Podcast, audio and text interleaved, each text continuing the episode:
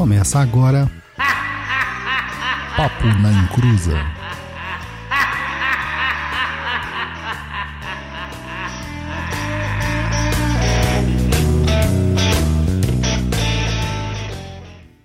Começou, aqui é Douglas Rainha, misturando tudo e todos neste crossover com nós mesmos. Eu te pergunto, você tá perdido na encruza?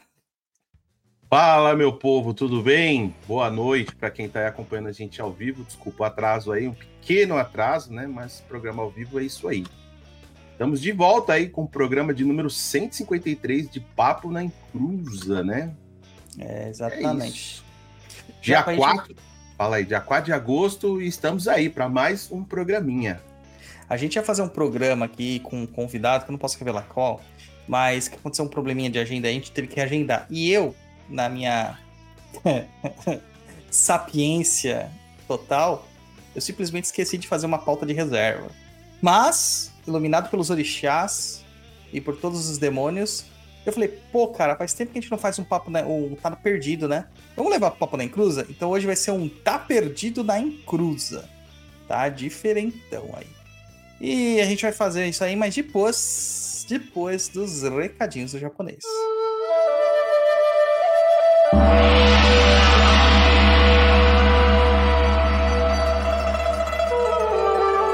Recados do japonês, né? Banzai! Ai, no japonês! Ai, no japonês! Ai, no japonês! Ai, no japonês! Ai, no Japão! Fala, meu povo, tudo bem? Estamos de volta aí com mais um programinha, o melhor podcast de macumbaria para trazer muita informação aí para vocês. Lembre-se, sempre há caminho para tudo na vida, até mesmo para afastar aquele cunhado chato e indesejado que, além de tudo, é paparicado pela sua amada sogrinha.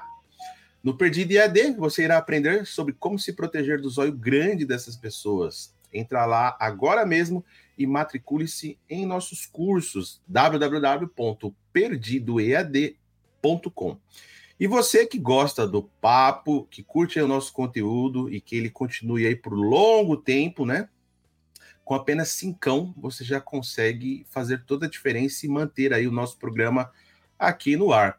Então, acesse o site do Catarse aí, catarse.me barra Papo na Encruza, escolhe, escolhe aí a sua categoria de apoio que você deseja, e logo depois que você fizer o apoio confirmar o pagamento, verifica se chegou o link de acesso lá no seu e-mail para você entrar no umbral. E verifica também lá na caixa de spam, né? Pode ser que ele vá parar lá e você não veja. Porque o pessoal sempre questiona algumas vezes que não recebeu, mas está lá na caixinha de spam. Então, dá uma verificada. Tem mais algumas formas aí, se você quiser apoiar a gente aí, não quer fazer pelo Catarse, você pode mandar um super chat aí pra gente no YouTube, pode ir lá na Twitch, e se você não quiser ser um apoiador recorrente, você pode mandar um Pix também para gente. Um Pix pela chave pix@perdido.co. A nossa chave Pix fofinha do capeta. E se não der para apoiar a gente financeiramente, que eu sei que os patacos tá, tá curto, né? Divulga nosso trabalho aí, divulga as nossas redes sociais para mais pessoas terem conhecimento do que é o Papo na Inclusa, como que é o programa, né? Tem o Instagram, instagram.com.br papo na encruza. Tem o nosso blog aí com muitos textos e vídeos na faixa 0800, que é o www.perdido.co. A plataforma de cursos, que é o www.perdidoiad.com. O TikTok aí raivoso da discórdia, que é arroba papo na encruza. E se você tiver alguma dúvida pode mandar um e-mail para a gente no contato arroba perdido.co para a gente estar tá respondendo a sua dúvida no Tá Perdido. Mas não é só dúvida. Se você quiser mandar uma sugestão de convidado, uma sugestão de tema, manda também esse e-mail para a gente, que a gente sempre está olhando lá. E se der para a gente encaixar na pauta, tiver o convidado e agenda, tamo junto. É isso. Recadinho rapidinho hoje, nessa sexta-feira. Vamos aí desenrolar esse programa aí, Dodô. Vamos, vamos desenrolar. Até porque, né? estamos aqui, né? Então a gente tem que fazer o programa. É, gente, sabe, Luiz, uma coisa que é bem curiosa, cara? Bem curiosa mesmo. Que o Papo na Encruza, Hum. ele é muito conhecido. Muito conhecido. Mas o Tá Perdido não, cara. O Tá Perdido Mas- não é. Mas como assim? Porque a quantidade de views que nós temos no Papo da Encruza é muito maior do que a do Tá Perdido. Não Mas sei, né, por que, que as pessoas fazem isso, porque é um programa que tem relação um com o outro, né? E Sim, tá- meio que, tá. Tá intimamente ligado um ao outro, né?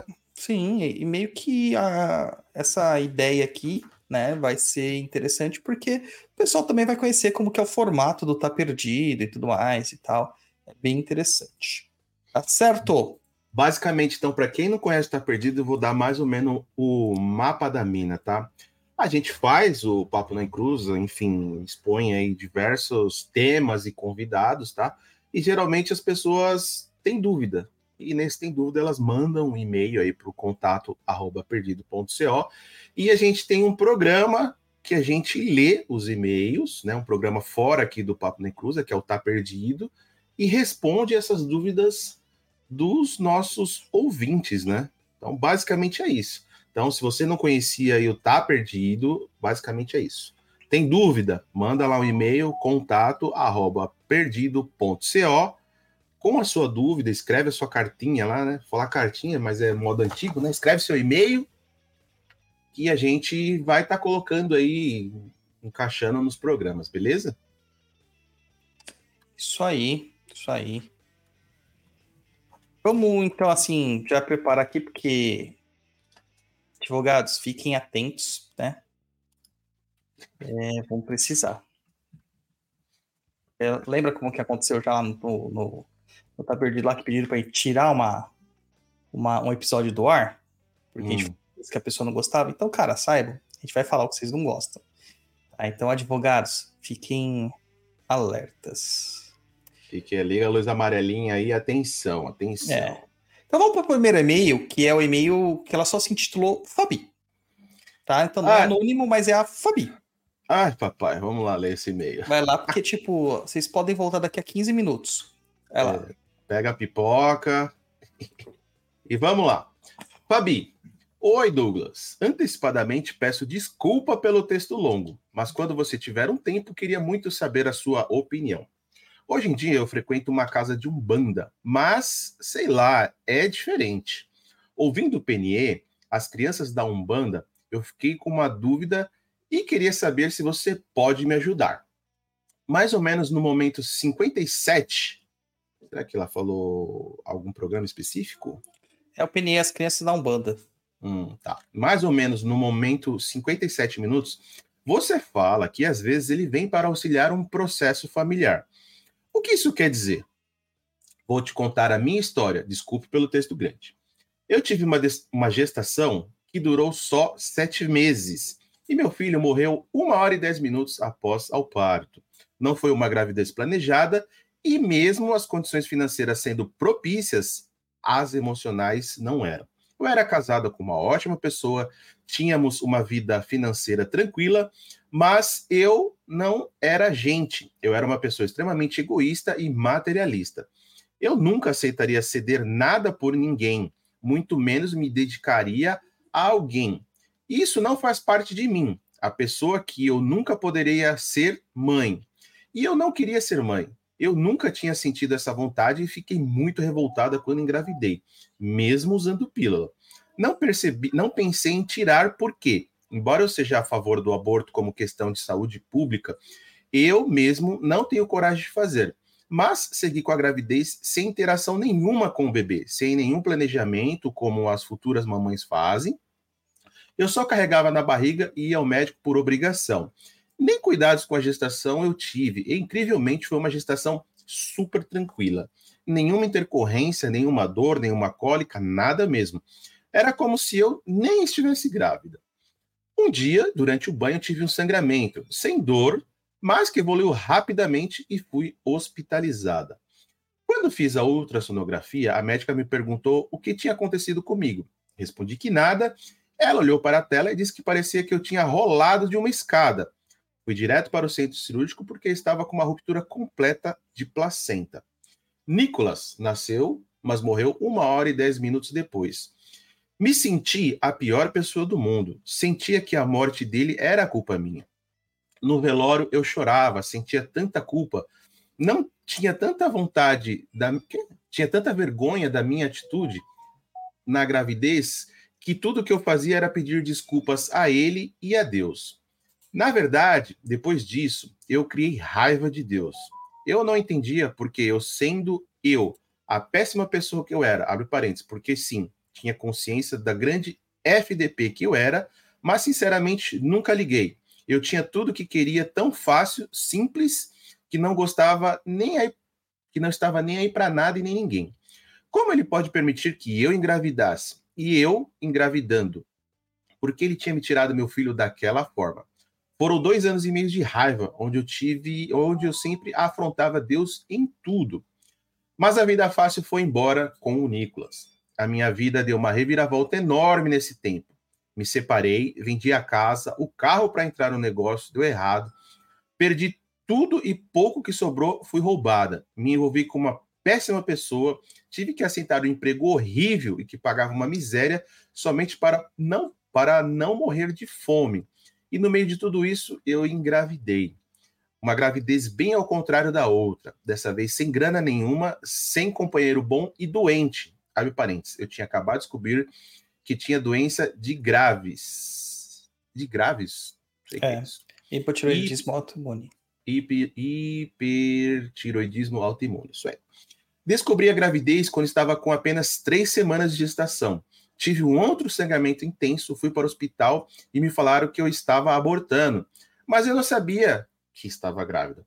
Fiquei internada de 12 barra 12 a 26, ah, de 12 do 12 a 26 do 2. Repouso absoluto por muitas vezes, até o banho era no leito. Tudo para tentar segurar a gestação. A pessoa que não dedicava nem cinco minutinhos para outra pessoa ficou internada dois meses e meio pedindo todos os dias por ajuda para não deixar o outro filho morrer. Essa gestação eu amei cada dia, cada minuto. Eu queria o bebê. Eu pedi a Deus me deixar ficar com esse e eu paro de brigar com você. Meio que uma promessa, né? Pelo que eu entendi. Uhum. Uma ameaça. Gravidez... Hã? Uma ameaça, uma extorsão. É. Minha gravidez durou novamente sete meses e eu tive todos os problemas do mundo. Dores sem fim, ouvia pragas que eh, a ex-mulher do pai do bebê re, re, rogava. Em uma delas, ela me disse: Eu tenho fé no meu Deus vivo, que esse bastardo vai morrer. Eu tive diversas internações que duraram semanas. Fui roubada na rua, depois entraram na minha casa, mataram meus cachorros, passei fome em casa, Lembrei que passei mal e fui hospitalizada, depois de ficar alguns dias sem comer por falta de alimento e doente demais para sair da cama e pedir ajuda. Sem celular, sem grana, morando na cidade líder, Zona Leste, longe e brigada com a família e longe de qualquer um. Eu mal parava em pé e eu não era mais a sombra da moça arrumada, cuidada e bem de vida que eu já tinha sido. Depois de quase me matar, aos sete meses, João Pedro nasceu. Os médicos falaram que o meu corpo reagia à gravidez como se ela fosse uma doença e a combatia. Mas, ao contrário do que todos pensavam e esperavam, ele nasceu forte, perfeito e, tirando uma ictirícia que teve, parecia tudo bem. Ao terceiro dia dele, eu tive alta, mas ele foi para UTI vomitando sangue. Ninguém entendia. Aos 12 dias de vida, ele teve alta, mas precisava voltar todos os dias para acompanhamento. Ao vigésimo dia, teve a primeira internação após alta do hospital, febre, vômito com sangue, fezes com sangue. Melhorou dias depois e viemos embora sem diagnóstico. Com um mês, ele passou a usar uma fórmula de soja e eu fazia dieta sem leites e derivados para não causar alergia, mas nada funcionava. Ele internou novamente, começou a usar alfaré, fórmula hidrolisada, não resolveu. Começou a usar neocate, abre parênteses, outro hidrolisado caríssimo. Melhorou, mas não resolveu o problema. Suspender a amamentação e ele milagrosamente melhorou. Eu me sentia um lixo, O corpo do meu filho rejeitava o meu leite. Não só rejeitava, como o meu leite, mesmo eu fazendo toda a dieta restritiva, ele o adoecia. Aos dois meses, ele internou no Hospital São Paulo por uma pneumonia e foi descoberto que ele tinha uma forma grave de alergia alimentícia, múltipla, leite, soja, corante, agrotóxico e mais um monte de coisa. Ele, aos dois meses, aprendeu a tomar caldos feitos com todo orgânico e foi melhorando, mas sempre tinha algum problema, sempre está doente. Até os nove anos foi uma luta. Ele ficou tantas vezes internado, ele não teve infância, nunca brincou na rua, não tinha amigos, fora do hospital. Ele sofreu demais. Ele tem traços falciformes, traços talassêmico, acho que é isso o nome, né? E apesar de serem apenas traços, ele apresenta sintomas. Ele tem uma adição comprometida devido a tantas infecções de ouvido, tem o pulmão todo marcado devido a inúmeras pneumonias, tem asma, continua alérgico e pro, a proteína do leite. O restante das alergias passou, é daltônico, tem depressão, ansiedade, déficit de atenção altíssimo, tem um defeito de fechamento em duas vértebras. Ah, a lista é longa. Até, para, até parar de andar aos seis anos, ele parou do nada. Passei dias andando atrás de médicos para eles, e do jeito que travou as pernas e não ficava mais em pé e nem andava. Ele voltou sozinho, aos poucos, semana depois. Hoje ele tem 18 anos e ainda dá trabalho, mas por outras razões: depressão, tentativa de suicídio e drogas. Mas o que eu queria com esse livro era a sua ajuda para entender se tem algo espiritual em tudo isso. Porque a Fabiana, que engravidou do, do, do Nicolas, nunca criaria o João Pedro. Eu sei quem eu era e com toda certeza eu deixaria no hospital para adoção caso minha mãe não o quisesse. Nunca que eu pararia minha vida em prol de uma criança com tantas necessidades de cuidado e atenção. Depois de uns anos de vida, João, eu comecei a achar que a gestação do Nicolas tinha durado sete meses, porque foi esse tempo que ele precisou começar a mudar a minha vida. Nicolas é um marco na minha vida. Foi através da morte dele que eu comecei a me mudar. O que eu sou hoje não lembro em nada Fabiana de antigamente, que inclusive eu tenho vergonha de já ter sido. Ainda tem um longo caminho pela frente, mas já comecei. Eu achava que essa era a missão dele, me transformar para uma pessoa melhor, porque o ser humano que eu era não era compatível com a missão que eu deveria ter acertado, aceitado, que era ser mãe do João Pedro. Mas ouvi no PNE, fiquei em dúvida. A reencarnação tem o objetivo somente de evolução para o espírito que está reencarnado, ou ela poderia ser para a progressão de outro, no caso, a minha progressão. Porque se a gente já vem para cá com as coisas que a gente vai viver, eu já teria aceitado João Pedro, então não teria necessidade de encarar o Nicolas. Ou eu teria aceitado os dois. Ou eu aceitei o João Pedro e comecei a agir igual uma filha da puta. Aí depois os caras falaram, tipo, vai lá, Nicolas, dá uma ajuda para essa infeliz entender o propósito. Ou tem nada disso tudo e as coisas só aconteceram porque tinham que acontecer.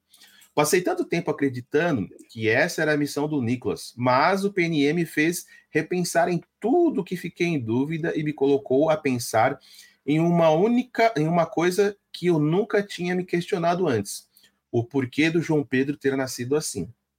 Às vezes também eu romantizei demais isso como uma forma de superar ou aceitar ou justificar a mudança. Sei lá, mas desde quinta não penso em outra coisa. Demorei para ouvir esse PNE, mas deveria ter assistido ao vivo. Só mais uma coisa: melhor, a melhora da saúde de João Pedro veio após o nascimento da irmã dele, hoje com nove anos. Outra coisa que eu não sei se tem alguma coisa a ver. Parabéns pelo trabalho que você faz. Aprendo muito com PNE, no Perdido, os livros e no Umbral. Agora só falta fazer os cursos que eu comprei e não fiz ainda. Muito obrigado por sempre responder no Insta. Nunca imaginei que você faria isso. É complicado, né, cara? Bem complicado, né, cara? É bem tensa essa história. Vão-se anos aí, né? Mais de 20 anos aí. É... E a gente tem que entender as coisas assim por partes, né? A, a sentir que a, a, culpa é sua depois da morte, cara, isso é uma coisa totalmente normal. Tanto que a maior parte das mães que sofrem abortos elas precisam ter um acompanhamento médico, um acompanhamento psiquiátrico, um suporte emocional, para que ela aguente né, essa, esse, esse tranco. Além disso, na hora do parto mesmo, existe uma, uma liberação de muitos hormônios, muitos hormônios, né? É, que fazem essas, essas sensações serem cada vez piores, né? Piores. E a raiva de Deus, cara, é uma coisa completa, completamente compreensível numa situação dessas. Até porque a gente é doutrinado a entender que Deus é aquele Deus de bondade e tal, e não que é o Deus que tá pouco se fodendo pra gente, como de fato é, né? Que é um Deus bem distante, né? Mas, cara, assim, ó, é, você vê que a sua vida mudou completamente, né? É, a sua vida, ela teve uma, uma reviravolta muito radical, por assim dizer. É, muito disso se dá, né, por causa da necessidade de se aprender a se lidar com as questões da vida. O espiritismo, ele acredita nesse processo de reencarnação por, por evolução do espírito e de que alguns espíritos têm missão para com outros. A Umbanda não entra nesses detalhes tão a fundo, né? mas a gente sabe que existem processos de espíritos que vêm como missionários realmente para trazer uma certa mudança dentro do, das características de uma família. No caso, apesar de todas as doenças que seu filho tem, é, ele fez você mudar, você amadurecer, você refletir, você se tornar uma outra pessoa. Então ele foi um agente de cura na sua vida, de qualquer forma. Ele foi um agente de cura. É, e uma, uma coisa que é muito interessante de se notar, né, cara? Você diz que após o nascimento da irmã ele melhorou. Aqui fica muito evidente para mim que há um problema de origem ancestral aí na família de vocês. Existe uma questão, uma pendência ancestral aí com certeza, se a gente abrisse um oráculo, sairia isso de ancestralidade. Uma ancestralidade muito, muito é, ferida, né, machucada. É, inclusive, a gente teria que verificar aí uma questão que eu acho que é muito interessante, da possibilidade do João ser o Nicolas. Porque isso pode acontecer. Tá? E do aborto ter acontecido por medo do próprio espírito e não seu tá? Porque aconteceu nas duas vezes, né? Com similaridades muito claras. Isso acontece, existem espíritos que fraquejam na hora do reencarne e desejam, não desejam mais é, encarnar. E aí acontecem os abortos espontâneos, tá? Mas Tem- mas, Pode falar. mas nesse ponto aí que você tocou, essa parte, vamos dizer, egoísta que ela teve, né, na primeira gestação que ela conta, isso não pode ter influenciado também a, a comunicação, né? Porque a, a- o pessoal fala que a mãe, e eu acredito que tenha isso também, tem uma comunicação muito forte com a criança. E essa, vamos dizer, essa o jeito dela que tipo, ah, não quero e, enfim, vou levar aqui empurrando com a barriga, vamos colocar num, num ditado popular, a gestação não pode ter influenciado esse não não reencarnar, porque talvez o Pode. espírito fala assim, olha, não- minha mãe não tá nem aí para mim, eu já tô com medo aqui, como que vai ser minha vida nessa Uhum. nessa nessa encarnação aqui? Não quero. Pode ter alguma coisa Não, dele? pode, pode sim, com certeza pode. É, e até uma outra questão aqui que você levanta, cara, é, que agora me veio aqui à mente, é a seguinte: isso pode ter sido também uma causa fisiológica, né? Você tem a tipagem sanguínea sua, tem a tipagem sanguínea do seu primeiro filho, do segundo, porque assim, isso pode ter sido algum problema de rejeição por causa do RH, do fator RH, tá? E no segundo, no segundo, na segunda gestação pode ter ficado mais evidente, tá? Então assim, pode, pode ser a rejeição da mãe, pode. Aí que cai aquela questão, cara. Cai uma questão que eu falo assim da, do aborto, né? O Douglas não é a favor do aborto. Eu não faria um aborto. Mas o Douglas é a favor de que seja legalizado o aborto para quem quiser fazer. Uma pessoa querer ser mãe por uma imposição social é muito mais é, problemático para a criança, para a sociedade como um todo, do que a proibição, né? É, do que a permissão em si do aborto. Aí o japonês fala assim: ah, mas imagina uma vida, a gente vai matar uma vida. Cara, você vai abandonar uma vida. Entendeu? É, mas aí, assim, de tudo que eu já aprendi aqui no, no, no Papo Nem Cruza, se você abortar, você terá é, é, como é que fala? Consequências. responsabilidades, consequências, né? Sim. Então, Então, Como assim, diz, como diz o, o Charlie Brown, né? Cada escolha uma renúncia. Isso é a vida. Escolheu exatamente. isso aí, você tá renunciando a alguma coisa. Cara, mas você vai ter que fazer, entendeu? Sabendo a, a consequência disso aí. Qual seria pior no caso dela? Uma mãe que não queria, uma pessoa que não queria ser mãe, extremamente focada nela, levou uma gravidez e que se suponhamos que a criança tivesse nascido, não seria amada, não seria querida, ela mesmo falou que abandonaria a criança, etc, etc, etc. Olha só, entendeu? Quantos que não passam por isso? Cara, a melhor forma realmente é um, nesse caso é o aborto, cara. O aborto Ah, que mas- não é permitido por lei. Mas, Tá. por exemplo, no Brasil, né, pelo até onde eu conheço, é, o que acontece? Uma mãe que ela não quer o filho, ela pode antecipadamente, né, na gestação, ela já informar que ela deseja doar o filho. O que é, É. pior? O que, que é pior, é, espiritualmente dizendo, tá? Não a mãe ter a gestação e fazer a doação para que uma outra família adote aquela criança e cuide dela com amor e com carinho, ou ela abortar? O que, que é pior espiritualmente? espiritualmente, tirando todas as coisas cristãs à frente do espiritismo, da, da Umbanda, é, analisando fria e cruelmente, o Hum. aborto. Sabe por quê? O aborto ele se dá é, nos primeiros meses de vida.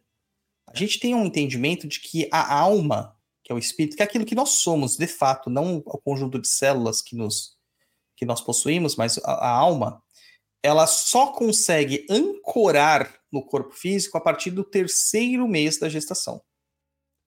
Tá? Antes disso aí, ela tá ligada de uma forma muito sutil. Então, ela não sofre as penitências de um possível aborto. E essa alma já pode ser preparada, né, por uma próxima vinda com uma outra pessoa e qualquer coisa do tipo, se assim o desejar. Tá? Ah, agora, imagina só, a pessoa tem uma gravidez que não quer a criança, rejeita a criança na gravidez, a criança sente isso. Ela sente isso. Ela passa nove meses rejeitando, ela doa a criança rejeitando, que vai ser criado por uma família que nós nem sabemos se vai ser criada de fato, porque existem muitas pessoas que estavam, que estão na fila de adoção que não são adotadas, porque a galera quer adotar quem? O branquinho, o clarinho, né, de olho claro, etc e tal, e geralmente menino. É, ninguém quer adotar o- as outras pessoas de outras de outros fenótipos, tá? Então, cara, pensando fria e cruelmente, o aborto teria men- os dois têm impactos, mas teria menos impacto espiritual, menos impacto espiritual. Então, assim, é uma coisa que eu falo, eu não, não faria o aborto, mas eu não recrimino quem o faça, sabendo que essa pessoa vai ter que lidar com isso, espiritualmente vai ter que fazer muito trabalho de ancestralidade, vai ter que fazer pacificação, vai ter que fazer entendimento sobre essas questões. Mas é, seria um caminho mais adequado. Vamos fazer uma pergunta aqui para você. Você se relacionaria com uma pessoa que você sabe, puta, essa pessoa já fez aborto? Sim. Você não teria nenhum tipo de preconceito com essa pessoa? Ou um Não. preconceito, não um preconceito, um preconceito. Caramba, por que, que ela abortou para você? Isso aí passaria de boa, assim. Teria. Não, de boa, cara, de boa. Na minha primeira gravidez, a minha primeira esposa teve um aborto espontâneo, mas teve, Não, entendeu? o seu, É, aborto, é. seu aborto espontâneo é uma situação, Douglas. Sim, sim, Agora mas você não, não, não, não. não é, Provocar o. é a mesma coisa, cara. É aborto da mesma forma. Entendeu? A questão aqui a gente não tá avaliando o caráter da pessoa. Simplesmente a gente tá avaliando que houve o aborto. Entendeu? Agora, a pessoa decidir pelo aborto não desqualifica em nada o caráter dela. Não desqualifica em nada. Tá? É, tem pessoas que simplesmente não querem ter filhos, cara. Eu acho que a gente tem que, a gente tem que entender, né? Ah, mas tem camisinha, ah, e tem pílula. Ela tá falando que ela tomou pílula, cara. E nós sabemos disso, né? Porque o Jorge nasceu da pílula, né?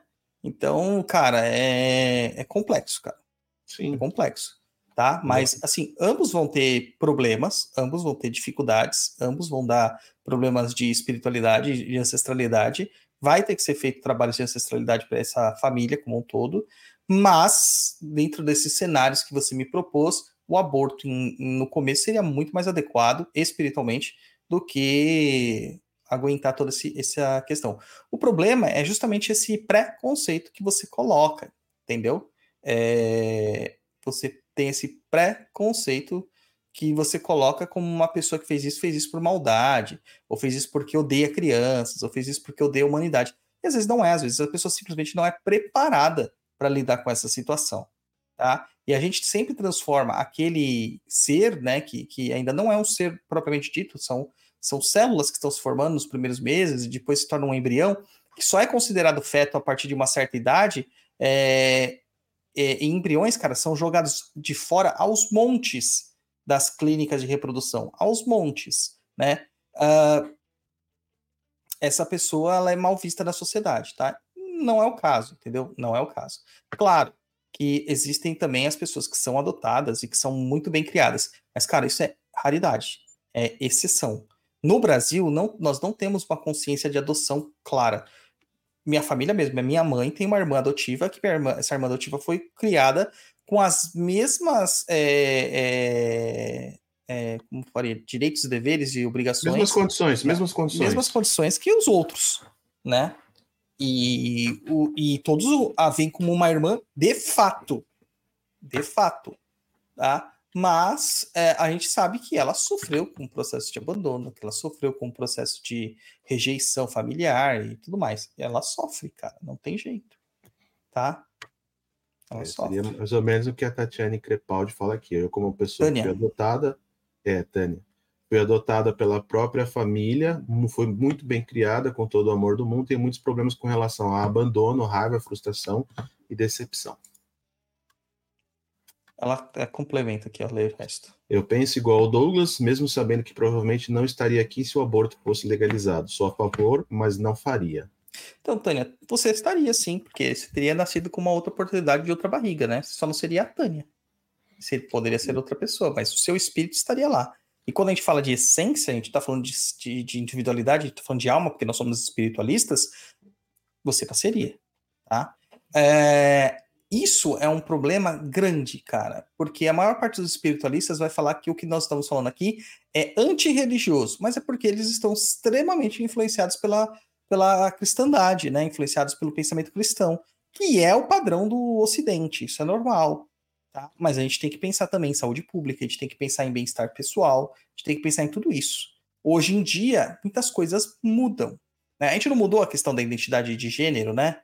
é, da forma como a pessoa se entende, hoje é muito mais aceito. Quando começou isso, eu e o Japa, a gente, a gente presenciou o comecinho disso aí, cara, era um absurdo a gente pensar. E a gente ainda tem travas de falar assim, puxa, você gostaria de que um homem entrasse no banheiro que a sua é, filha é, fosse, né? E a gente pensa assim, pô, mas a pessoa não se vê bem como um homem, ela se vê como uma mulher, independente do genital que carregue, né? Qual seria o perigo disto acontecer?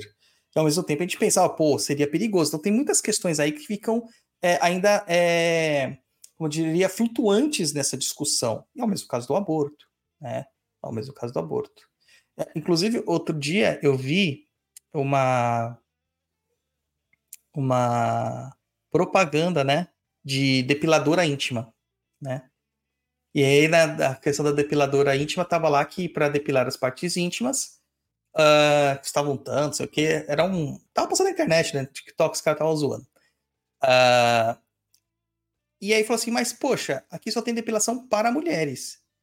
Né? E se, o, se a pessoa que nasceu homem, ela se identifica como mulher e quer fazer uma depilação, ela não pode ir na depil, nessa depiladora que atende mulheres? Você entende o quão complexo é essa. Isso era uma Sim. piada. Mas você entende o quão complexo que é, é, são essas, essas questões? porque a nossa sociedade ela não é flexibilizada para esse tipo de entendimento. Nós entendemos A e B, ponto. É um e dois, binário, ponto.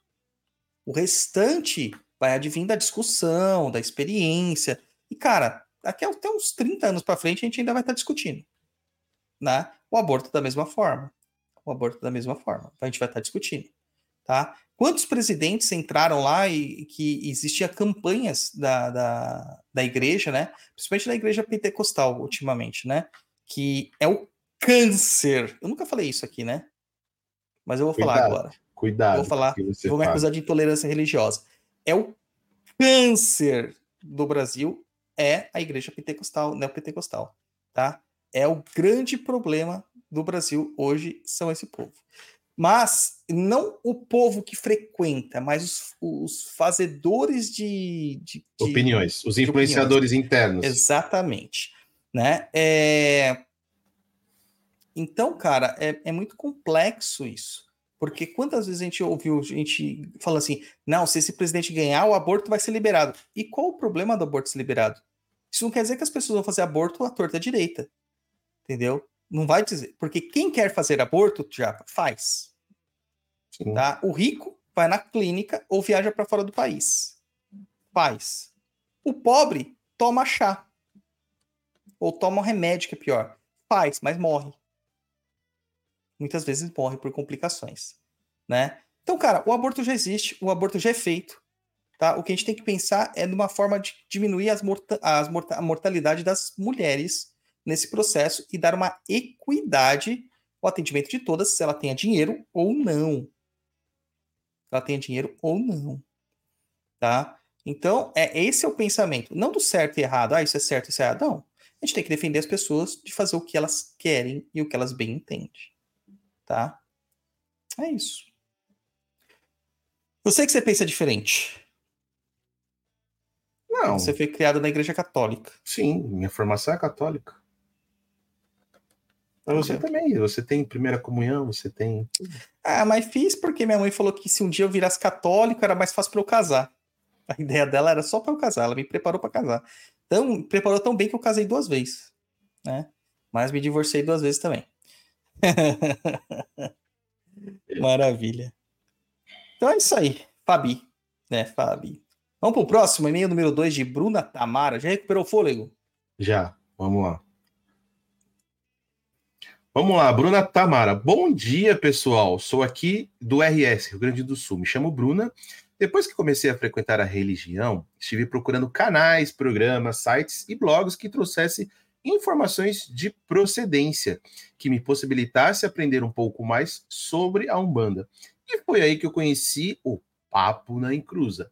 Parabéns pelo conteúdo de extrema relevância. O programa é incrível, descontraído e com aquilo que eu procurava. Pois vocês passam isso da melhor forma e sem sensacionalismo. Obrigada. Minha sugestão e pedido seria para vocês falarem sobre Ogum de Honda. Atenciosamente, Bruna. Eu sempre lembro do meme, né? O, um cara vestido de Ogum em cima de uma Honda CG. é o Ogum de Honda, né? É... Cara, Bruna, o Ogum de Honda, cara, é muito simples. Eu vou comentar aqui rapidamente, porque não tem muita coisa para comentar sobre ele de fato. Né? O Ogum de Honda é um falangeiro da linha de Ogum, que geralmente trabalha a serviço de Ogum Megê, tá? E por que de Honda? Porque ele realmente faz ronda. né? Ele ronda o cemitério, ele ronda os templos, ronda as casas, ele fica de ronda, olhando aquilo que precisa ser olhado, tá?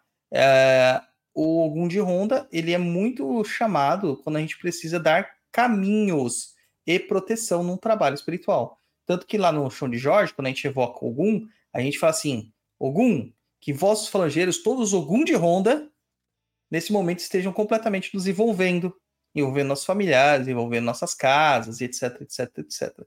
Para um preparo para uma proteção. Basicamente, essa é a função do Ogum de Honda, tá? Já pra gente, acho que, acho que a gente vai ter que voltar um pouquinho no assunto que a gente estava falando do aborto, porque isso, falei que isso dava pano pra manga, cara. Uhum. A Tânia comentou aqui, ó, lê aí o comentário dela.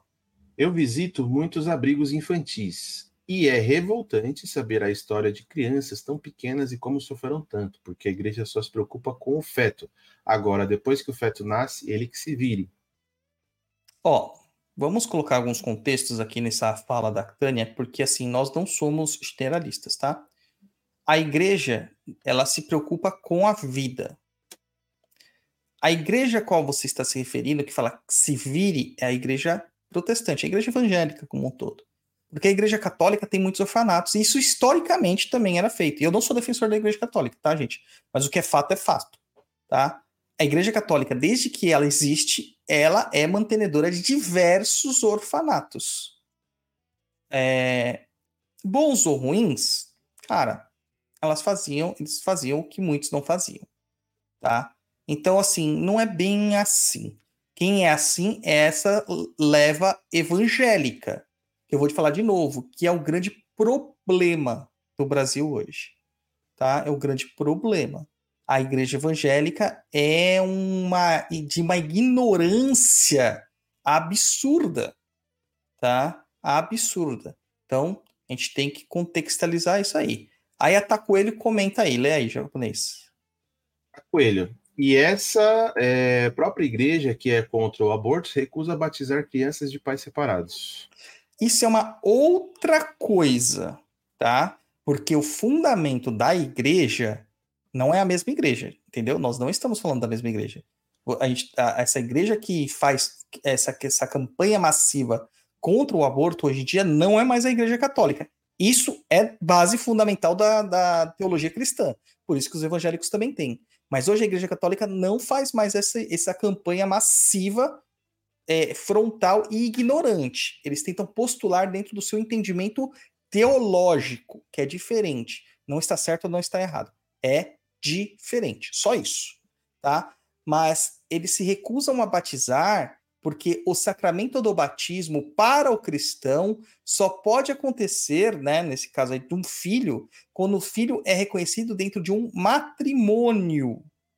Então, se os pais estão separados e a igreja não reconhece separação, eles podem se negar sim. Assim como eles se negam a dar extremunção ou rezar missas para suicidas, assim como eh, homossexuais não podem participar da igreja ou receber sacramentos, tá? Várias outras questões teológicas. A questão que mais basilar aqui tá, tá, Coelho, que eu quero colocar aqui é o seguinte. Cara, se você sabe que a religião tem todos esses pormenores de preconceito e restrições, por que você quer fazer parte dela? Você não vai mudar a estrutura da religião. Você mude você e procure outra religião. Uma que se adapte aos seus pensamentos. Tá? Esse negócio de ficar fazendo birrinha com as religiões que existem, cara, isso é uma questão muito ultrapassada. Tá? É uma questão ultrapassada. É, Hoje em dia tem Kim Bandeiro que fica fazendo birrinha com a igreja católica. Cara, caga para a igreja católica e faz sua parte da macumba. Na macumba que você é, vivencia, não existe esse problema. Então batize o seu filho na macumba. Eu, por exemplo, eu batizei o meu filho só na Umbanda. Porque eu não sou católico. Por que, que eu vou batizar ele na igreja católica? Não tem sentido, entendeu? E da mesma. E, e, cara, sem problema algum. Sem problema algum. Tá? No mesmo terreiro que já foram feitos casamentos homofetivos, batizados de pessoas separadas. Não tem problema nenhum. Nenhum. Tá? Lê agora o comentário da Marcela Abreu. Sem contar que o genitor, que sem contar que o genitor tem que direito ao aborto, sai andando e a mulher que se vire. Isso também é uma verdade, tá? É uma verdade muito grande. O homem simplesmente vira as costas e some no mundo. E muitos não conseguem nem ser achados para resolver a questão da pensão ou da paternidade que fica pendente, tá? Mas não vamos generalizar, gente. Por favor, é uma coisa que eu queria falar muito, porque eu sou um pai é, separado e que eu não me enquadro na categoria dos pais e conheço vários pais que são muito parecidos comigo. O Luiz acompanhou todo o meu processo com o meu filho, ele sabe o quanto eu sofri para tê-lo ao meu lado, tá? É, porque toda separação é traumática, tá? E que eu encontrava sempre resistências, não da, da pessoa com quem eu me separei, mas do poder público, dos tribunais de justiça, entendeu? Que olhavam para mim e falavam: é homem, homem não presta. Cara, tira esse pensamento da cabeça, cara. Eu sempre fui presente na vida do meu filho, muito mais, às vezes, do que muita mãe por aí é presente na, filha, na vida dos filhos dela. Tá? É, é, eu tenho uma verdadeira adoração pelos meus filhos, agora dois, né? E tenho uma verdadeira adoração. Só que, cara, o juiz, ao olhar para mim, ele sempre vai me considerar. Não aconteceu isso porque a gente resolveu tudo amigavelmente, mas ele sempre vai me olhar como uma pessoa que já entra devendo. Tá? E isso é usado para reforçar atitudes de alienação parental, inclusive quando o, o, pai ou a mulher mesmo arranjam outro companheiro e eles são vistos como inimigos que acabaram com a família. Só que, cara, o casamento já acabou, já destruiu, já a vida que segue, sabe? Então, tem que tomar muito cuidado com as generalizações. Tá? Sei que não é isso que a Marcela falou, mas eu tô aproveitando o gancho do que ela falou. Tá? Olha só, japonês. Amanda Maciel está falando da Itália. É, parlando. Né, parlando. Para, ita parlando italiano? Parla, parla, parla. italiano. Uh... que, que foi? Eu tô chocado vendo? com o negócio que a Tânia escreveu aqui, mas sabe o que é? É que eu já. Hum. de- O Luiz também, a gente fazendo muito trabalho de entrega de cobertores à noite, alimentação e tal. E a gente já se deparou com várias. E eu lembro de um caso que eu cheguei pra uma menina, tinha no máximo 12 anos, e ela grávida, gravidíssima, com a barriga enorme, assim, falou assim: tio, vem cá conhecer meu marido. Tipo, um moleque também de 12 anos, tá ligado? Os dois na rua, largados.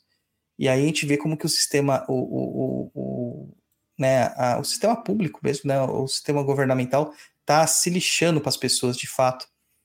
Que essas, essas crianças deviam estar num abrigo, elas deviam ter tido educação sexual e tal, e a gente está tentando é, dizer quem pode ter pepeca e quem pode ter pipi, né? Então tá difícil, cara. É difícil. Leu do Anderson, o Daniel aí, Anderson, pra gente. Tem dois, tá? Tá, Daniel Anderson. Pai Dodô, na última gira de Exu, no meu terreiro incorporei meu Exu. Pombagira, malandro e no final meu caboclo. Me senti esgotado, mas muito feliz. É normal isso? Às vezes acho que meu desenvolvimento. Cadê a outra coisa? Está rápido demais. Queria saber de você, já viu algo assim? Outra dúvida. Minhas entidades faziam muitos desenhos no chão. Não pararam de escrever. É, na hora associei sim sigilos, o que pode ser? Tem mais. O Exu, chefe da casa, disse para minha pombagira: seu menino não está pronto para isso, enquanto ela fazia desenhos no chão. Será que ela já queria arriscar ponto? Desculpa a pergunta longa. Então, Daniel, Achei- cara. Achei Fala, que muita coisa, né? No- Na mesma gira, né? É, não, mas, cara, pode acontecer. Não é a regra, mas pode acontecer.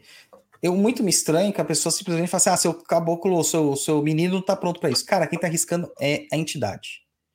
Se a entidade riscou, ela está preparada. A- a- a- aí vem a responsabilidade do dirigente de olhar aquele ponto riscado e dizer: isso está certo e isso não está certo. Tá? Isso é verdadeiro, isso não é verdadeiro. Aí sim corrigir o médium. Agora, simplesmente é, bloquear isso, isso mostra só uma coisa, cara: incompetência do Pai de Santo. Incompetência. Tá? Provavelmente ele não sabe. Aí, fe- aí ferra. Né? Porque o Pai de Santo não sabe. E hoje, né, com esses pais de santo formados via IAD, é, nada contra o ensino EAD, a gente dá cursos EAD, mas formação de sacerdote é presencial e durante o terreiro, no longo da vida, e não é em duas horinhas que você vai passar fundamento.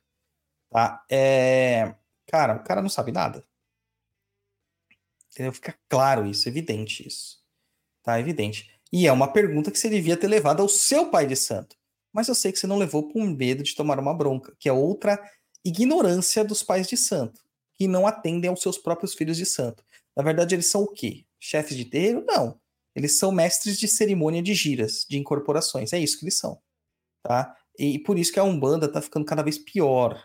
Por isso que a Umbanda tá perdendo a sua essência. Por isso que a Umbanda tá deixando de ser Umbanda se tornando um picadeiro. né? Não dá nem pra falar que é show, porque na verdade não é show, porque só tem palhaço ali aparecendo. Então é o picadeiro de circo mesmo. Então agora os pais de santo pode chamar de MC, esses aí. É, tudo é MC. cerimônia. É, vamos adotar, né? Em vez de ser pai de santo, PDS vai ser MC. MC, pai de santo. É, loucura, cara. Vem umas loucuras pra mim, cara. O pessoal ainda me compartilha Reels e, e TikToks. Cara, japonês, se eu te mandasse um terço do que me mandam, Cada você ficaria atrocidade. chocado, cara. Você já tinha fechado tudo, se mudado pra Malásia. E Ou senão, ou senão falaria, para o mundo que eu quero descer. Tipo isso, cara. Tipo isso.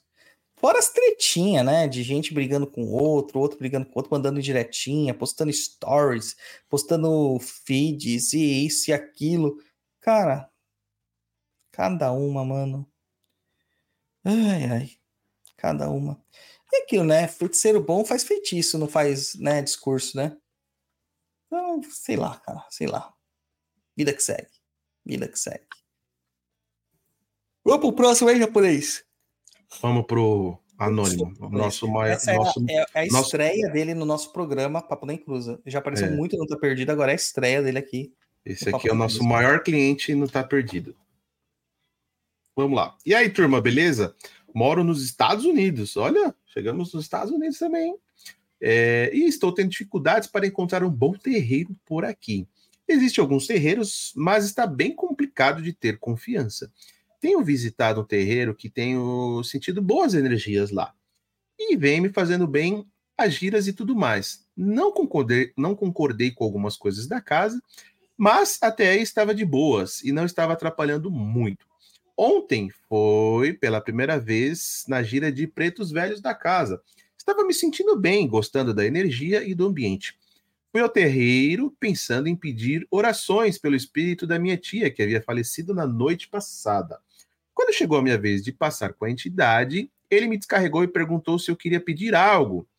Fui e pedi orações pelo espírito da minha tia. Expliquei que ela havia desencarnado na noite passada, que ela era cristã, mas mesmo sabendo que ela não era muito fã da Umbanda, eu queria mandar boas energias a ela. Depois que fiz o pedido, o preto velho disse que iria trazer minha tia ali. Chamou um cambone para ajudar e começou. O espírito do preto velho desincorporou e incorporou minha tia. Ei, papai! Que isso? No médio. Porém, quando isso aconteceu, o médio ficou por alguns minutos só fazendo sons e chorou um pouco depois. O espírito da, da minha tia foi embora. O preto velho voltou dizendo que ela estava tomando conta de encaminhar o espírito dela e que tudo ficaria bem. Achei tudo isso muito estranho, não acreditei muito que aquilo que incorporou era minha tia. Já vi desob desobsessões acontecendo em terreiro, porém de uma forma diferente. Nunca vi um familiar recém-falecido incorporar em um médio, ainda mais da forma que eu vi. Vocês já viram algo assim? O que vocês têm a dizer sobre isso? Olha, nem eu que frequento ou não frequento, não sei disso, cara. No dia anterior a pessoa desencarnou e já no outro dia estava incorporando. É Cara, isso coisa não é- maluca. Isso não é impossível. Não é existem possível, mas é relatos do- quase ganhar na Mega Sena. Não, é. Existem relatos, por exemplo, do. O nome dele? J. Herculano Pires, um cara que trabalhou muito no espiritismo brasileiro, né? Ele ter acabado de desencarnar numa sala e na sala do lado eles receberem o espírito dele na mesa que estava tendo uma sessão espírita. Ah, mas aí ele tava, ele tava subindo ainda, não tinha, né? Já, um dia já tinha subido, né? Sei lá, cara, sei lá. Só que assim, não é normal. Tá? Isso que esse cara fez, brother, isso é mistificação. Terreiros bons fora do Brasil são raros. São raros. Eu não recomendo nenhum, na verdade. Tá? Eu sei que o pessoal que vai para fora do Brasil tem muito problema, cara. Tem muito problema. E muitas vezes essas pessoas que estão fora do Brasil, elas têm é, que cuidar das suas entidades. Elas têm que cuidar das suas entidades é, a maior parte está com problema de, de ancestralidade, está com problema familiar, está com problema de raízes. E como que faz isso, cara? Como que cuida da ancestralidade, sendo que não tem nada parecido nesses outros países? Cara, é muito difícil. Muito difícil. A gente tem que fazer paliativos. Se a pessoa não tem intenção de voltar para o Brasil, tem que fazer paliativos. Qual que é a melhor forma de fazer isso aí? Contratando um feiticeiro para fazer trabalhos periódicos para suas para sua ancestralidade, para sua espiritualidade tá? Então tem que contratar ele, feiticeiro aí, um quibandeiro, um pai de santo de candomblé, alguma coisa assim, para que consiga, né, é, trazer esse tipo de tranquilidade. Agora, o problema é quando isso se dá na questão do desenvolvimento mediúnico, que algumas pessoas têm essa missão. Cara, aí não tem jeito, cara. Aí não tem jeito, aí você tem que voltar para sua terra natal. Ah, mas eu tenho que abandonar a, a meus sonhos? Algumas vezes, sim. Tá? Algumas vezes tem sim. Beleza? É complicado, cara. Complicado. E assim, gente, eu não indico terreiro. Eu não aviso sobre terreiro. Eu não quero indicar sobre terreiro. Porque eu só posso me responsabilizar pelos meus próprios trabalhos. Tá? Meus próprios trabalhos. Só isso. Só isso. Agora, os outros, cara, acontecem essas loucuras que você tá vendo aí. Essas doideiras que acontece. Sai fora, mano. Ó, tem vários e-mails aí, e-mails ou mensagens aí de uma moça chamada Raquel B. Eu tava lendo também aqui. Vamos lá, é, a Raquel B. Boa noite, Douglas de japonês. Acompanho seu blog desde muitos anos. Eu ainda tenho, tento aprender muito. Eu não estou em desenvolvimento nem nada. Não sinto nada durante as horas, nem que vou incorporar nem, nem nada. Eu também estou nos Estados Unidos e levei meu marido junto. Ele é do Haiti e ele já sentiu a energia desde o primeiro dia. e sempre quase incorpora. Mas ele também tem muitas dúvidas que eu não sei como explicar, nem em português. Você tem alguma referência em inglês para que eu possa passar para ele? A mãe de santo dele e várias pessoas que trabalham no centro dizem que ele tem a mentalidade muito forte, mas ele tem medo de desenvolver. Enquanto isso, eu acho, enquanto a isso, eu acho muito lindo. É, não sei se vai dar para ler tudo, não consegui colocar tudo no comentário só. Já começa que ele é do Haiti, né, cara? O Haiti é pesado lá. É, Haiti tem uma, uma questão de espiritualidade muito forte, cara. Forte lá, é. Muito Começa forte, por né? aí. Lá é dito que todos eles são católicos, entendeu? Mas também todos eles são voodooístas. É, o voodoo lá é muito forte, né? É. Então, cara, não tem jeito, ele vai ter que desenvolver, tá? Eu não sei que parte dos Estados Unidos você tá, mas no sul dos Estados Unidos tem povo de voodoo. Ele vai ter que desenvolver, cara. Às vezes o show dele não é um banda. Aí ele tem medo. Tem que respeitar. Mas uma hora vai apertar o cerco. E não tem referência em inglês confiável, cara. O que tem são o seguinte: são autores que saem do Brasil, porque aqui não tem espaço para eles, ou que são estrangeiros que vêm no Brasil para se aproveitar do que a gente tem aqui, e levam para fora porque vende. Cara, se, você, se eu escrever um livro de Kimbanda, colocar em inglês colocar para vender na Amazon, você pode ter certeza que de um dia para o outro eu vou ficar muito feliz com o dinheiro que eu vou ganhar. Tá? Muito feliz. Porque, cara, isso vende. Vende muito.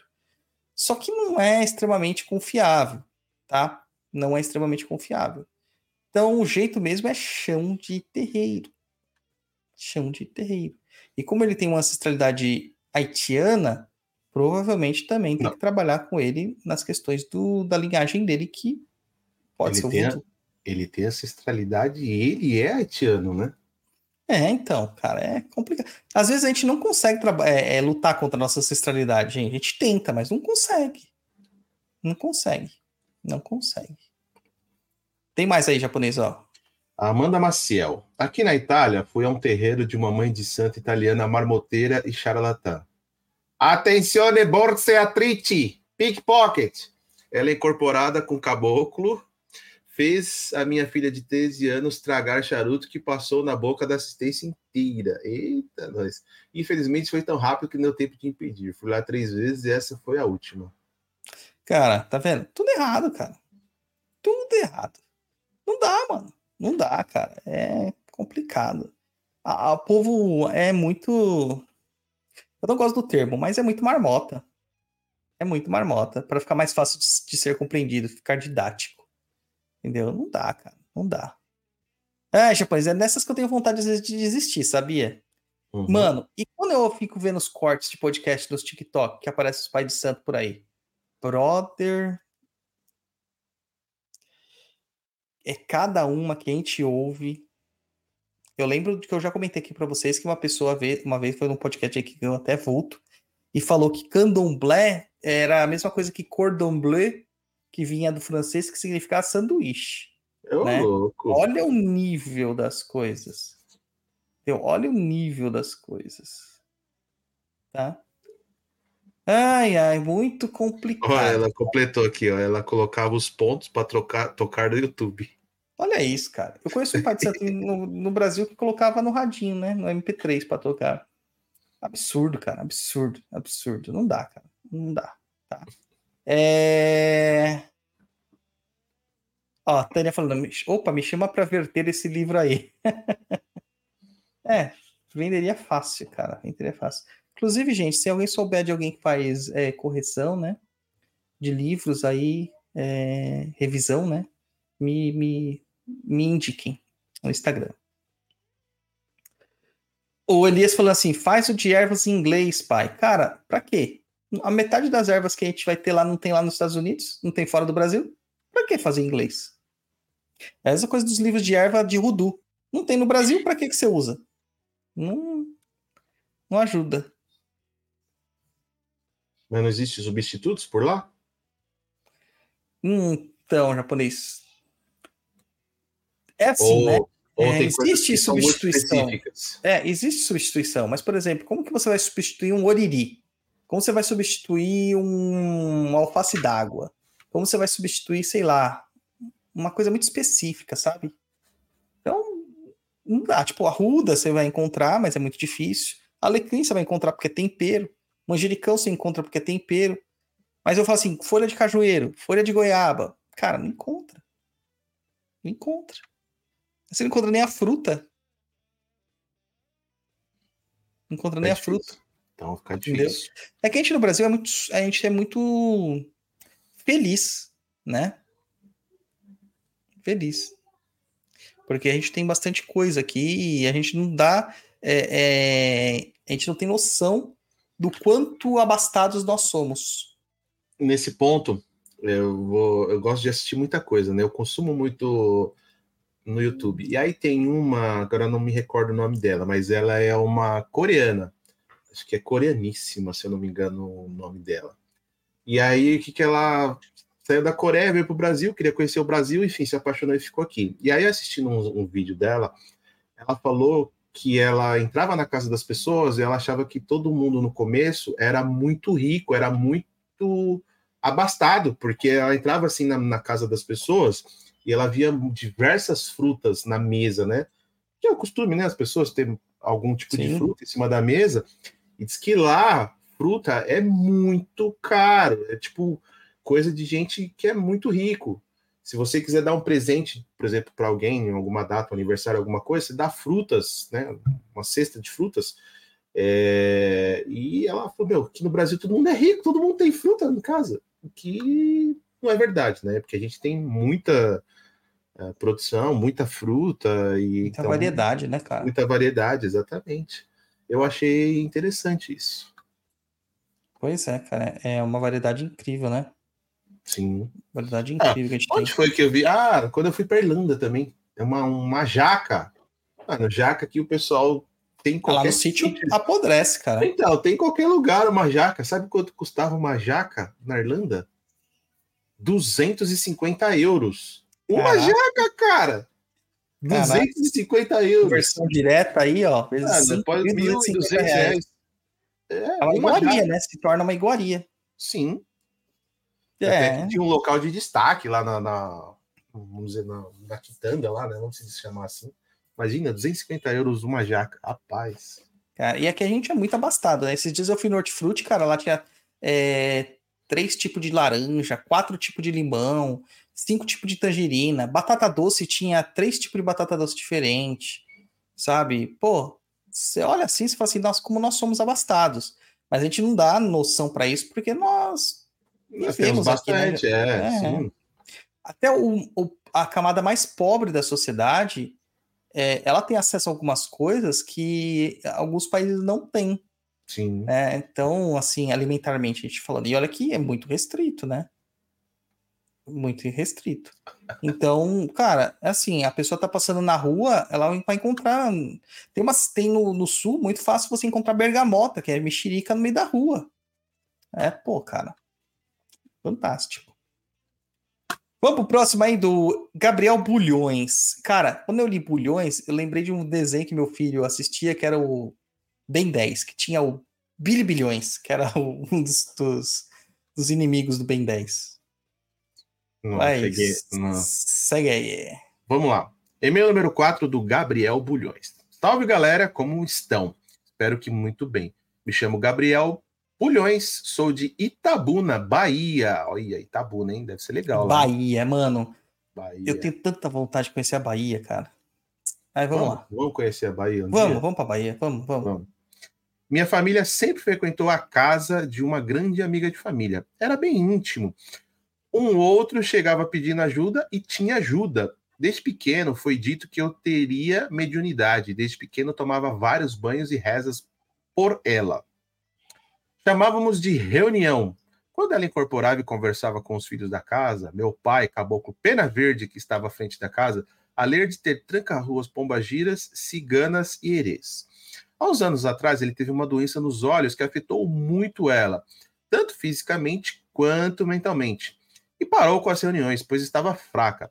Ela teria ido em algumas casas aqui na cidade, que já não são muitas, e falou que a grande maioria não era o que parecia a Barra falava. Achamos um lugar que se chamava Vale do Amanhecer. É chamado de hospital espiritual. E ela foi visitar o lugar para atendimento.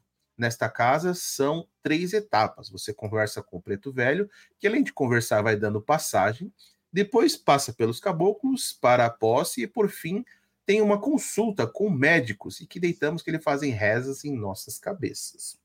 Bem, minha família passou por isso também, e resumindo bem, ao me consultar com o preto velho, meu braço começou a tremer, tremer bem forte e descoordenado, e não entrei em transe. Foi a primeira vez que senti algo parecido. Com isso, foi passando para o outro médio, que meio que resolveria o problema da casa. Ele fazia trabalhos e eu começava a rir de tudo, gargalhar. Com o tempo, ele foi, ele se foi e me chamaram para ser médio da casa e ainda fui duas vezes.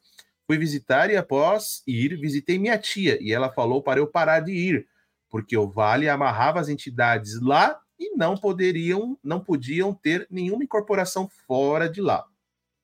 E que ali não seria minha casa, que íamos para a consulta para nos ajudar. Fui para mais uma consulta e mais uma vez minha mão começou a tremer e começou a fazer sinal da cruz em frente, subindo e descendo, lado e outro. Depois começou a rir de tudo, meio que debochando e aconteceu a mesma coisa que a primeira vez. Ao ir embora, meio que debochando e aconteceu a mesma coisa que a primeira vez, ao ir embora entrei no carro e fui tomado mais uma vez. Vale ficar na BR, na BR? isso aqui? Vale ficar na BR e meu pai foi me levar para a casa da minha tia. Eu fiquei bem agitado e me tomando, e quando meu pai foi fazer a curva na BR, apontei para a estrada e comecei a me debater. Quando meu pai estava completando a curva, um caminhão vinha na contramão e quase iríamos bater de frente. E aí meio que passou e fomos para a casa da minha tia. Ao chegar lá, começou a desdenhar dela e depois foi retirado.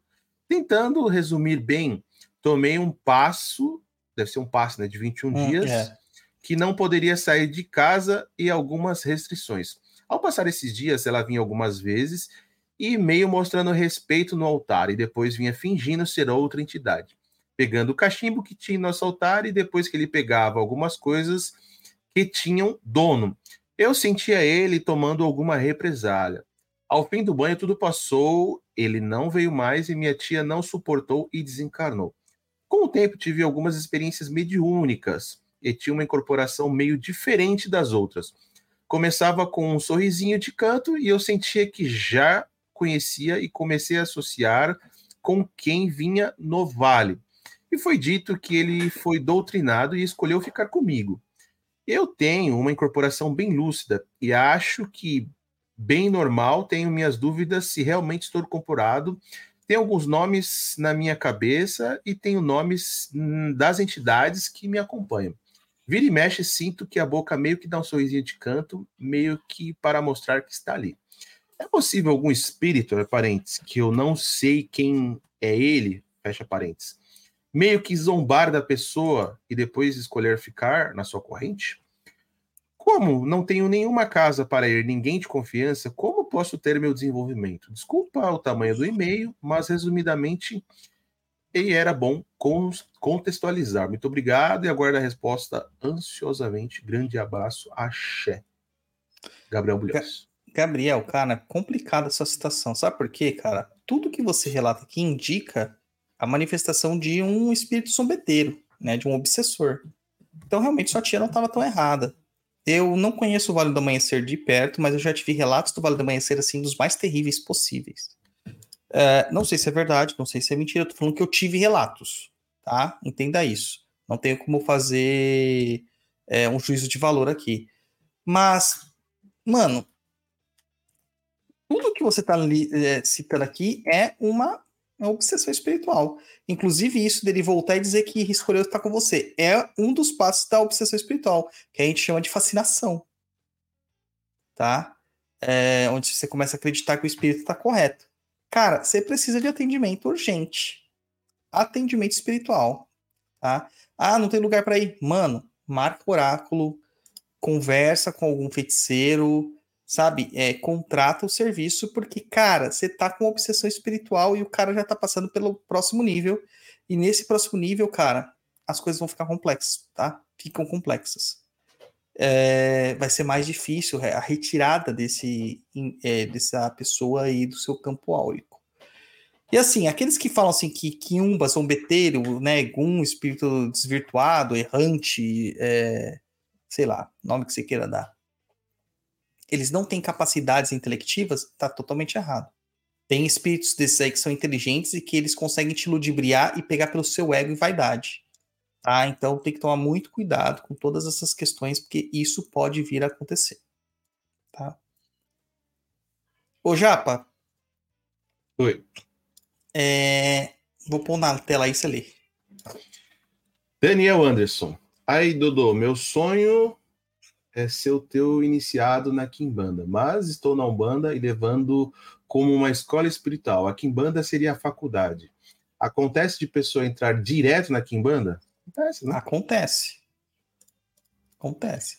A cara, Umbanda uma não coisa é que- estágio, né? Não. Uma coisa não tem nada a ver com a outra, viu? Não tem nada a ver com a outra. Tá? Você pode muito bem come estar começando na Umbanda, fazer a Kimbanda e na Kimbanda você já tem iniciação de Exu. Né? Não é uma coisa, não, não está ligada à outra. Tá? E, e, nem- e levando para videogame, nenhum é desbloqueador de fase para outra, tá? não é. Você não, Não precisa, você não precisa fazer essa fase para desbloquear a outra. É claro que se você tiver os dois, né, você está mais completo, porque você tem um, um cabedal de conhecimento muito maior. Mas um não é obrigatório, tá? Você pode fazer só um banda, ser muito bem na sua vida, ser muito feliz. E você pode fazer só Kimbanda e também ser muito feliz. Tá? Independente de qualquer coisa. Então, um não está é, ligado ao outro. Então, se você tem sonho de se iniciar na Kimbanda, primeiro passo, marca um oráculo para saber se você tem caminhos de Kimbanda, né? E começa a se preparar para tal. Né? Quando eu falo preparar, é preparar mesmo, é emocionalmente, é se preparar psicologicamente, porque existem coisas que vão ser quebrados, paradigmas que vão ser quebrados, e financeiramente também, né? Já ir fazendo aí o pé de meia.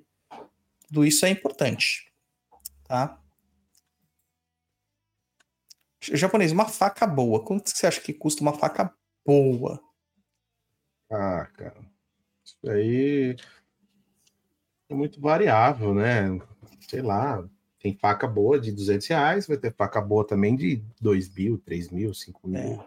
Uma boa faca para quem banda começa ali nas casas dos 300. Hum. É uma boa faca, que ela é forte, né? A lâmina é grossa, o fio é bem afilado, né? O cabo é de um material natural, uma resina. Não é propaganda, mas quando eu fui para Gramado, Ah, Eu lá tem comprei muito. eu comprei uma faca de presente pro meu irmão. Acho que chama SG Faca, se eu não me engano. Eu tenho uma dessa. Se não, se não me falha a memória, e aquele cara que eu mandei para você que faz a faca personalizada, você cotou com ele para fazer uma faca para você? Não, não cotei. Mas assim, essa SG eu tenho duas facas dessa marca. É muito boa. É boa a faca, é boa. E aí, assim, eu comprei pro meu irmão a marba, né? Mas era muito boa. Acho que na época eu paguei 200 reais, eu não lembro, 180, 200 reais. Mas tinha conjunto lá, né? De faca de 3 mil reais, dependendo da Sim. faca. Meu, É, tem isso mesmo. Aí é o aço damasco. Ó, O Daniel fala, vou usar faca É. de cozinha por enquanto. Cara, se você tem esse pensamento, esquece a quimbanda. Tá? Faca na quimbanda não é instrumento só para corte. Faca na quimbanda, ele é o instrumento mais sagrado que tem na quimbanda. Então tem que ser o melhor possível que você consiga comprar. Ah, só consigo comprar uma faca tramontina. Tudo bem, aí é diferente. Tá? Agora fala assim, ah, por enquanto, não. Aí é um pensamento totalmente errado. Tá? Vamos pegar um outro comentário aqui para dar uma deixa eu só fazer um adendo, né? Um dia eu tomei um, um puxão de orelha do Douglas. Com essa história de faca. Porque um dia eu fui lá no CDJ, né? Tava, enfim, tava lá fazendo algumas coisas pro terreiro, arrumando. E aí tinha duas facas em cima da mesa. E aí eu, curiosão, meti a mão na faca. Fui ver a faca, nem perguntei nada pro Douglas. Vi lá, falei, porra, bonita a faca, tava. Não sei se chama coldre também. Coldre eu sei que é de, de É, revólver, é, né? bainha. A Bainha. bainha, é, enfim, tava dentro do negócio que guarda a faca lá, eu tirei. A hora que o pai do Dodô mexendo na faca. Porra, não é pra você colocar a mão, não pode, não sei o quê. Puta, você me ferra desse jeito. Falei, opa, desculpa. Guardei ali. Falei, opa. É, é um instrumento muito sagrado, cara. Muito sagrado. É que ele foi feito sem intenção, né? Então, tudo bem. É. Tudo bem. Mas tomei um puxão de orelha. Ó o comentário do Fábio Neri. Uma entidade pode demorar a falar seu nome? Vem trabalhar, mas sem dizer o nome? Eu acho que pode. Sim, isso se dá no desenvolvimento mediúnico, tá? Isso é a ideia do desenvolvimento mediúnico. Ela demorar mesmo para falar o nome, para você sentir afinidade com essa entidade e tal. É, o nome pode ser a última coisa que venha. Só voltando Ela só não pode atender sem dar o nome. Só voltando aqui para o assunto da faca. Eu entrei no site aqui. É uma faca de Damasco, padrão nobre. 4.370 reais. É, mas não precisa ser aço damasco, não. Pode ser aço inox mesmo, o, aço carbono que tá de boa. Não, sim, É eu só, eu só fui ver, tipo, qual que era a mais cara. A mais barata, faca inox, 256 reais. É. Aí, ó, tá coelho. Douglas, o que significa quando falam que dois orixás estão brigando pela nossa cabeça? Ela complementa aqui. Por exemplo, Yansan e Iemanjá. Desculpa, mas não sei se a palavra correta é brigando. Cara, o que significa é o seguinte: isso pode vir a acontecer? Pode, inclusive com entidades, tá? É, não é bem brigando, né? É, seria disputando, no caso, para saber quem vai tomar essa cabeça. É, isso pode vir a acontecer, mas isso é raro. Mas os pais de santo mal intencionados usam isso aí como expediente para conseguir mais clientes, para fazer trabalhos aí de bori, né? De tem um nome quando tem dois orixás na cabeça, etc e tal. Isso quer dizer que você tem duas energias conflitantes na frente disputando um espaço aí na sua vida. Só isso, tá? E existem rituais para retirar essas situações aí que podem acarretar alguns problemas na sua vida. Só isso, nada mais profundo não. Certo, japonês? Certo. Então leia o e-mail número 5. Nossa senhora, isso aqui. Prepara a cadeira aí. Débora, pergunto: por que já ouvi dizer que as entregas barra agrados para entidades devem ser feitas no chão e nunca entendi o porquê disso? Poderia me esclarecer? Eu já tenho minha casa no quartinho da área de serviço, um altar com ciganos, santos católicos e um casal de preto velhos. Pretendo também, se eu conseguir espaço, colocar um índio barra caboclo. Tem mais, japonês. Embaixo aí, ó. Ah, vamos lá. Olha só, eu achando que já tinha acabado. Eu tô aqui É. no sono, mano. Esse altar fica no local onde quase ninguém eh, vê, porque fica com a porta fechada. Gosto de manter assim, porque isso faz parte do meu infinito particular. Minha questão agora é referente a Exu barra Pombagira. Ah, e tenho sete gatos, então também tenho receio de pôr no chão e eles mexerem, já que esses meus amores são extremamente curiosos. Desculpe a sugestão e obrigado por esclarecer. Cara, tem sete gatos, por quê? O que será que ela tá fazendo? Ela tá fazendo armazenamento caso falte carne no mundo? Porque, cara, por que, que vocês têm tanto bicho, mano? Eu não Sete é entendo um... que as pessoas têm tanto bicho. É, eu tinha, olha, no final de semana passado eu tinha 15 galos japonês. Ontem, Hum. sabe quantos galos eu tinha? Nenhum. comeu tudo. Fez tudo Foi tudo galinhado. embora. Foi tudo embora. Então, assim, por que, que a gente pede para entregar no chão? Porque o chão é o ponto de contato, né? As entidades Caboclo Preto Velho, Exu, Pombogira, Criança, Cigano, Marinheiro, etc., todas essas entidades em Umbanda, elas são entidades telúricas, né? São entidades que se ligam ao chão, né? Aquela questão realmente da ancestralidade, é onde elas moram. Ali a energia delas está nesse chão, o sangue delas foi derramado neste chão. A matéria delas compõe, né? Os micronutrientes e macronutrientes deste chão. Então a gente coloca no chão justamente por isso, por isso, tá? É, agora, ah, não tem jeito, tenho que pôr no alto. Cara, a gente mora em apartamento. O chão do apartamento já não é chão, é alto. A não ser que você more no primeiro andar, tipo resto de chão, né? Essas coisas, aí tudo bem. Mas nesse caso não é. Então não tem problemas. Pode pôr no alto também, mas preferencialmente no chão. Pode pôr fechado para essas entidades chamadas gatos não, não irem lá comer, etc, etc, etc. Não tem problemas, cara. Não tem problemas, tá? Pode fazer. E aí tem outra aí, o japonês, dela também, ó. Cadê? Põe na tela, Simões. E-mail 6 japonês. Embaixo aí, ó. Ah, pensei que é coisa de. Pergunta? É. Não, não, não. E-mail 6. Ainda Débora. Bom dia. Poderia, por gentileza, me esclarecer uma dúvida? No último domingo, ouvi o podcast do Papo. É, não consegui ver ao vivo porque estava voltando de uma viagem a trabalho. Sobre o senhor Zé Pilintra, e para variar, achei fantástico, porque sou muito simpatizante da Umbanda, mas sei bem pouco sobre e acabo aprendendo muito com vocês. Parabéns pelo trabalho maravilhoso. É, tenho tido vontade de comprar imagens de um Exu barra e ou Pombagira. Ainda não vi nenhuma que realmente tenha me seduzido para comprar, mas estou pensando em talvez intuição tem sido bastante frequente. Minha dúvida é, como eu moro em apartamento, eu poderia colocar no alto, numa prateleira no alto, para que as pessoas que porventura vierem na minha casa não vejam de imediato?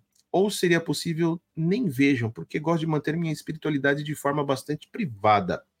As velas podem ser acesas no altar para Exu barra Pombagira? Porque, eu pergunto porque já ouvi dizer que as entregas barras agrados para essas entidades devem ser feitas no chão. E É, aí ela por que- repete tudo de novo. Sim, eu tenho. É. É, ela repetiu a mesma, o mesmo e-mail depois, que mas ela colocou umas coisas diferentes em cima e depois repetiu o mesmo, o mesmo e-mail. Então, cara, mesma coisa. Pode, pode fazer tudo, pode colocar vela, pode fazer o que você quiser. Mas uma entidade, é, quando você carrega a entidade, quando você agra- agradar de fato a entidade de uma forma correta, você tem que ver o que que a entidade gosta. Como que você vê o que a entidade gosta? Pelas, pelos padrões que as entidades gostam, que a gente acaba falando, né? Aí tem que fazer o padrão mesmo. Mas se quiser ainda ser mais específico, através de um oráculo, você consegue saber o que aquela entidade gosta. É, a melhor forma, na verdade, é perguntando para a entidade, né? Ver a entidade incorporada perguntando para ela. Mas se não der para fazer isso, um oráculo, ou, na pior das hipóteses, fazer aquilo que a gente, de- a gente define como padrão. É que tem gente que gosta de acender vela verde para Zé Pilintra, né? Gosta de acender vela rosa para baiano. Aí já é uma coisa muito louca, né, gente? Muito, muito maluca, né? Então foge totalmente do, do padrão. Não seria legal, né? Isso aí. Não seria legal. Certo? Vamos levar as perguntinhas aqui do, do comentário japonês. Vamos lá. Elder Lima Galho, na Quimbanda em São Paulo tem Oxu Omulu? É meu Exu e não vejo falar nada sobre ele. Tem sim, Elder. Tem sim, tá? Inclusive o Exu Rei, o é o dono e regente da linha das almas do cemitério. né? então, sim, temos sim. É que assim é um Exu raro mesmo, não é um Exu de aparecer assim muitas vezes. E como é um, um dos maiorais, né, aí de uma das linhas, normalmente ele não, não vai ficar aí se mostrando para qualquer um, pegar a cabeça de qualquer um, né? Isso é muito, muito claro. Próximo japonês. O LJ Dalves. Axé, pai Dodô. Ferros benzidos por nós. Ferros benzidos por nós mesmos algum e enterrados no vaso de espada de São Jorge. Funcionam contra más energias ou teria de ser cruzado por entidades? Gratidão. Não, funciona, cara, funciona. Sem problema, pode ir. Taca pau. Taca pau. Taca-lhe pau nesse carrinho. Daniel Anderson. Outra dúvida, Douglas. A pessoa vindo da Umbanda, abre parênteses, principalmente de uma doutrina de Mirim, que é a minha, consegue conciliar com a Kimbanda tipo a sua? São meio que extremos, né? Cara, conseguir você consegue, mas você vai ter esforços para serem empreendidos aí, tá? Porque aqui em Banda Mirim é uma. Banda Mirim é um Banda Mirim que é uma Umbanda muito já é, urbanizada, né? Fora que eles têm um- umas características que eu acredito serem muito preconceitos da raiz e que são carregados pelos seus é, postuladores depois, né? Pelos seus frequentadores e adeptos. E que acaba se tornando é, parte basilar da tradição deles. Então, tem algumas coisas que você vai ter que mudar a dogmática dentro de você. Mas, cara, fazendo cada um no seu, no seu quadrado, dá para conciliar de boa, tá? Dá para conciliar de boa. É melhor conciliar com algo que tem a mesma característica, né? Tem a mesma raiz, tipo lá o chão de Jorge com a Kimbanda que eu pratico? É. Mas dá para conciliar de qualquer forma, tá bom? É que tem algumas coisas japonesas que acontecem que depois da Kimbanda você começa a falar assim, ah, mas isso nada mais disso faz sentido, né? E você começa a dar um foda-se para as outras coisas, entendeu? Principalmente se a pessoa de candomblé, candomblé quito. É muito comum um cara de candomblé quito abandonar completamente o candomblé e ficar só na Kimbanda. É muito comum. Vamos lá para o e-mail número 7. Iloá Martins. Vamos lá. Iloá Martins. Olá, queridos. Espero que estejam bem quando este e-mail chegar até vocês. Tem algumas dúvidas, vamos lá. Frequento uma casa de Umbanda e uma gira de Exu barra Pombagira fui consultada por um médio incorporada por uma PG. Não me lembro o nome da entidade, infelizmente. Que foi, como vou explicar? Não foi grosseira, mas foi um papo reto. Tanto que a entidade falou algo tipo: nem sempre ouvimos o que queremos, e eu concordo, 200%, pois não está lá para ouvir o que eu quero, e sim o que eu preciso. Inclusive, estou acostumado com sinceridade até mesmo desmedida. Pois bem, na outra gira, dessa vez o Pedro, o, dessa vez de Preto Velho, foi atendida pela mesma médium e a entidade também foi direta e reta.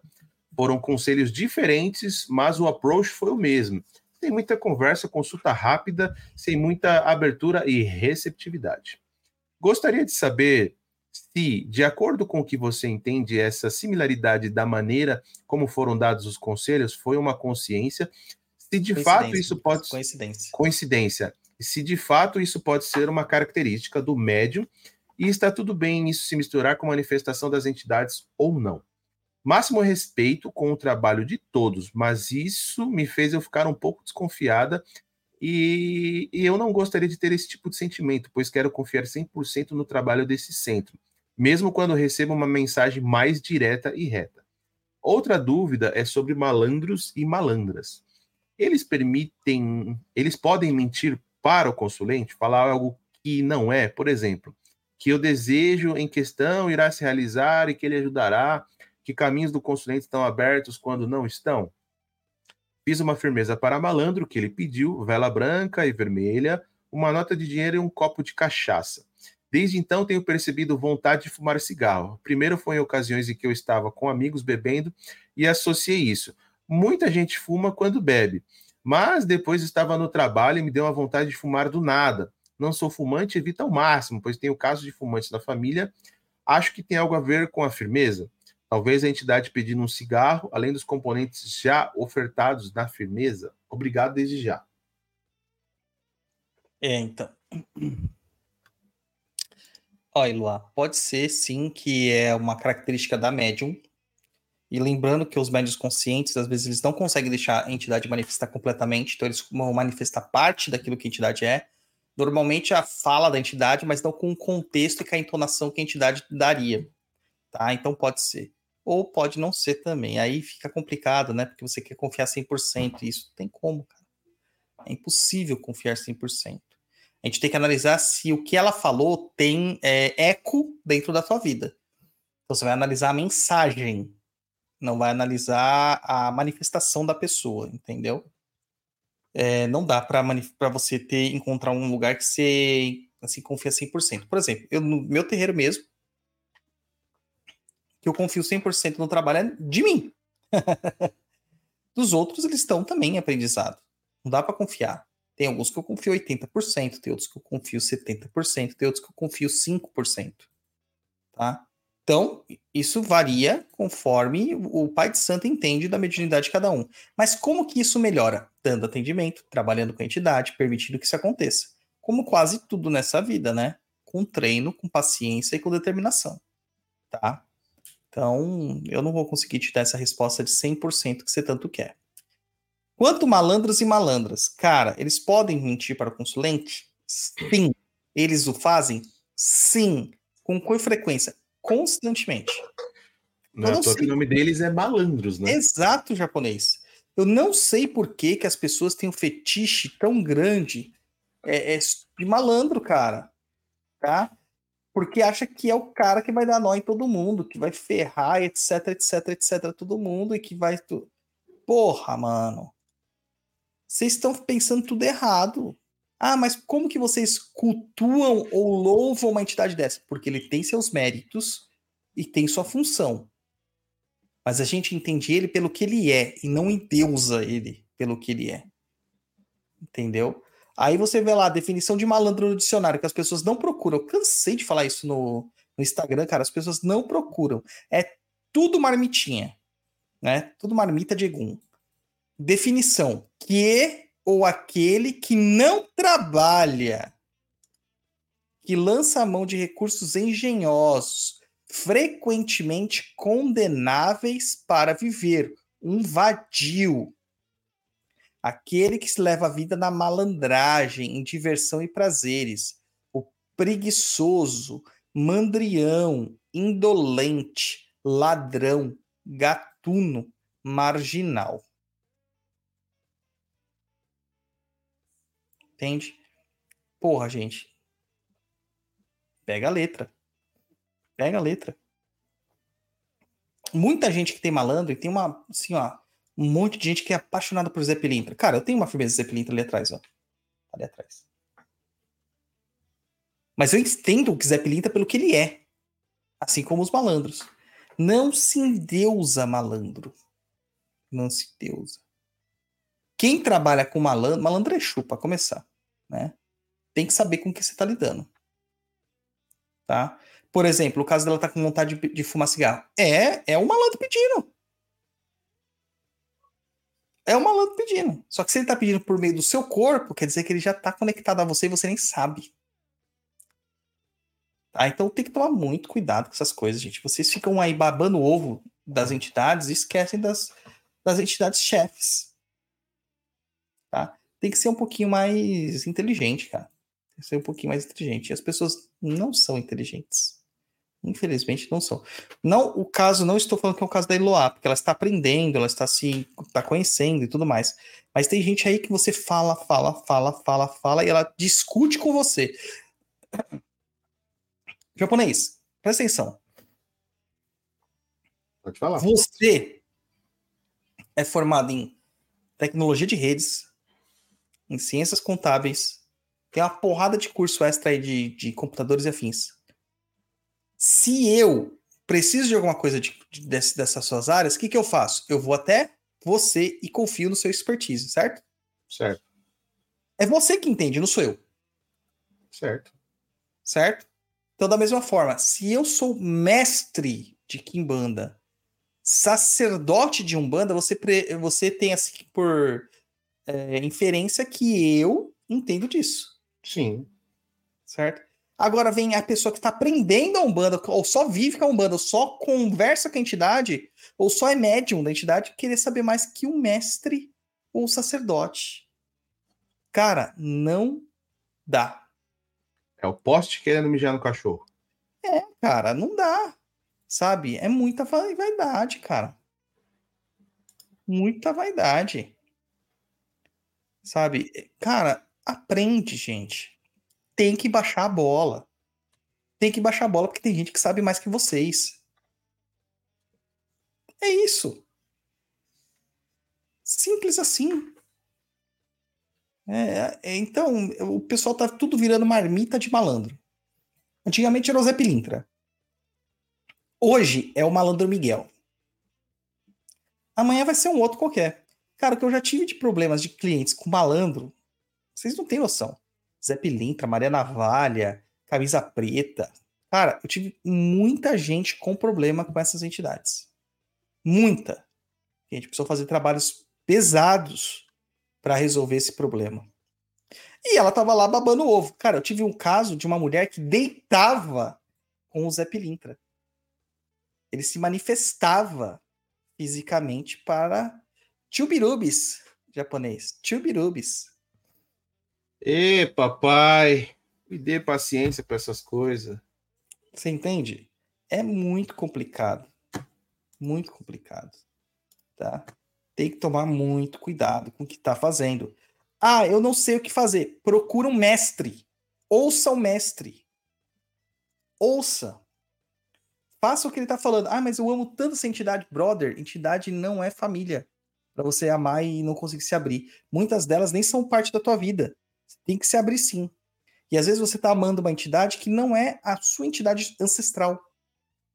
E aí, dana tudo, né? Eu vou aproveitar aqui o, o- a mensagem da Dona Otila aqui, ó. Otília. O que faço com imagens que se quebram? Como se desfaz- desfazer? Cara, eu gostaria muito de saber quem é essa Dona Otília, né? O nosso fake mais famoso aqui do Papo na Cruza. O papo na encruza. E o, Hélio também. A imagem do malandro quebrou e saiu do oráculo para despachar a imagem. Agradeço muito ao Zé. Mas é isso. É isso, gente. Despachar. Imagem quebrou, despacha, joga fora. Tá? Lava ela com sal grosso, né? Joga uma água com sal grosso e, e joga fora. Certo, japonês? Certo. Ó, Ricardo André. Lê aí. Fiquei curioso porque um praticante de candomblé, ao se iniciar na quimbanda, tem grandes chances de abandonar o candomblé. Cara, porque é o seguinte, o candomblé é muito metódico, principalmente o candomblé queto. Né? Ele é muito metódico. Ele é focado em uma questão comunitária, onde cada pessoa tem o seu papel muito bem definido e que tem que cumprir aquilo ali e que tem passos a serem cumpridos para ter algum resultado. A quimbanda é culto direto com o inferno. Então os resultados estão na sua mão. O que, que acontece com o cara de candomblé que começa a ver isso aí? Não faz mais sentido para ele aquela metodologia. E ele abandona. Entendeu? aquela coisa amorosa, aquela coisa restritiva, tudo isso não faz mais sentido. E o Exu se torna tão mais presente na vida da pessoa que simplesmente a questão do orixá fica secundária. E a pessoa abandona realmente a caminhada do candomblé. Tá? Além de que a maior parte dos queto que a gente tem hoje em dia, nem queto é, né? É cara que se autoproclamou pai de santo e criou um- uma zeladoria. O araqueto, o araqueto, quando passa. Ai. Manda aí, japonês. Manda a próxima aí. A oitava, o anônimo. É anônima. Essa é a outra. Anônimo. Nossa outra cliente. Essa é outra. Vamos lá. Pai Dodô, salve. Ano passado perguntei do meu trabalho no terreiro de Umbanda. As cartas apontaram um local de crescimento e felicidade. Sexta-feira passada, descobri que o chefe do terreiro deu um selinho incorporado nas sete saias em uma das médicas. Como que para consolar e secar lágrimas da menina com beijos no rosto todo e depois um selinho? Isso mexeu Não, cara. com. Para. Isso tem um nome. Isso se chama Tá. assédio. E isso é crime. Nem, cara. Mano. Isso é crime. Não é o terreiro isso aí. Isso aí é um antro de perdição. Tinha que ter baixado a polícia lá. Levado o pai de santo preso, incorporado da pombogira. Pra ele de saia pro meio do chilindró. Que absurdo. Vai, vai, Mé, vai, continua. Isso mexeu com o meu mundo, abalou minha fé e minhas crenças profundamente. Lembrei de você falando no podcast sobre esses sinais de alerta e o meu corpo tremeu todo de medo, raiva e asco. De repente, me vi num terreiro caseiro, sem qualquer assentamento, e um chefe de terreiro que ficava forçando uma amizade e intimidade fora do comum comigo. Me vi manipulada, de alguma forma abusada e traída. Esse homem adora dar abraços longos e apertados, sempre pede beijos. Pausa. Pausa. É o famoso pai de santo tetinha. Ele vai dar umas aparpadas no C pra ver se, tá, o seu axé tá no lugar. Cara, crime também. Assédio. Ó, vamos colocar aqui um ponto aqui. Às vezes, às vezes, num trabalho de limpeza que uma outra pessoa não pode pôr a mão, só tem que ser o pai de santo, o mestre de quimbanda, é preciso tocar o corpo da pessoa, da médium. E às vezes tem trabalhos que tem que tocar seios, tem que tocar partes íntimas, bunda, né? Tem que tocar. Por exemplo, quando a gente faz um ebó, né, alguns ebós de grãos, é, principalmente com ebó de desobsessão espiritual ah, de origem sexual, íncubos, súcubos, né? Existe uma impregnação nas mamas e nas partes íntimas, homem, né, bingolinho, mulher, pepequitas, né, e na bunda, tanto do homem quanto da mulher, tá, gente? Ah, e aí é necessário que o pai, de o pai de santo passe ali alguns elementos e ele invariavelmente não tem como, ele vai tocar, porque os elementos estão na mão dele e tem que ser passados com a mão. Tá? Ele vai tocar. Agora, ele não vai tocar nos seios e fazer assim, uh, uh, fom, fom. Não vai. Né? Não vai passar lá nas partes íntimas e fazer assim. Não vai, mano. Não vai dar de DJ, não? Não vai, né? Não vai fazer. Não vai, né, mano? Não vai. É, é passar porque tá passando o elemento. Tá?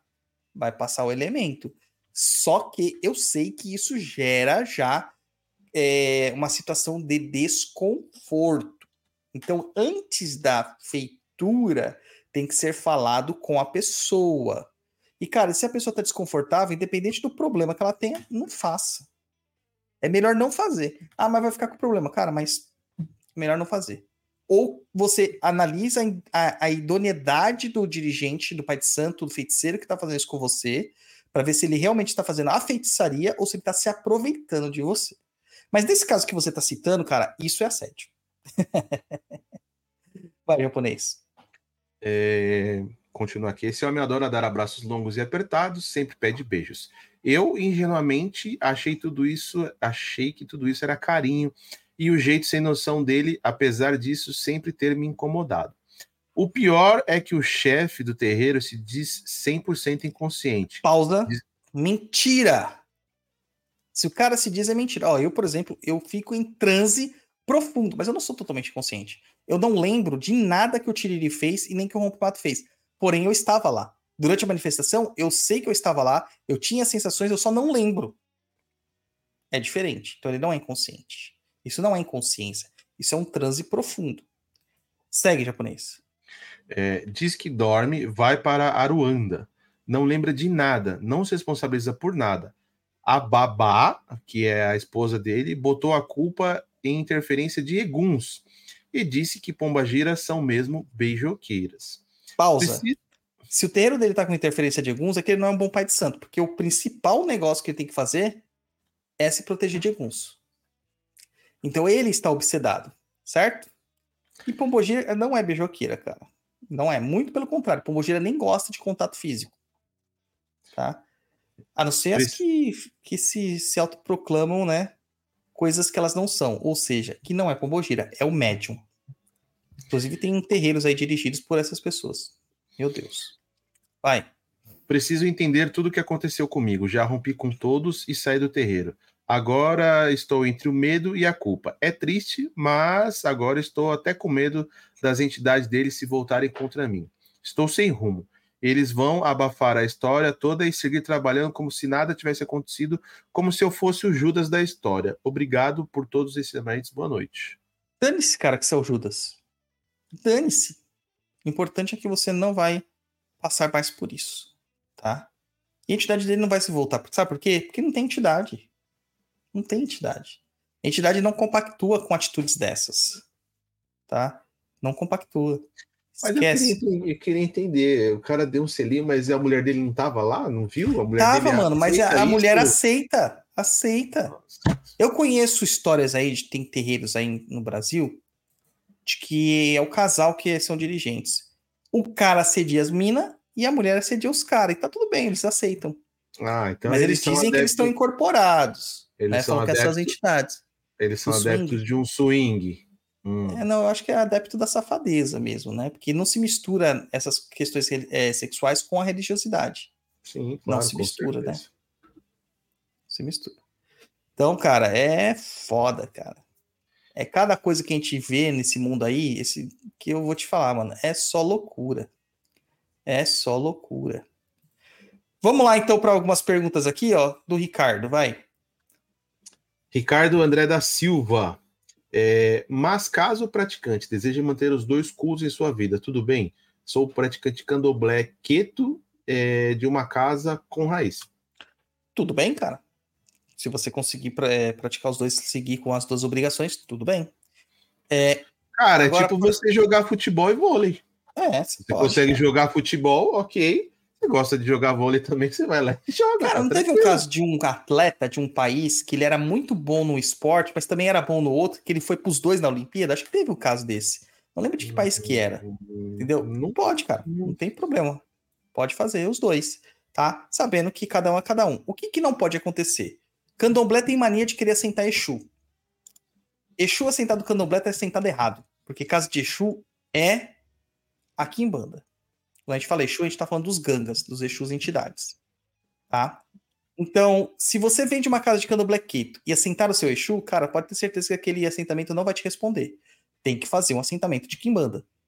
Pode ser que você tenha que despachar aquele assentamento. Aí pode gerar uma, né, um atrito com o pai de santo do candomblé. Com o babalaô do, do babalorixá do candomblé.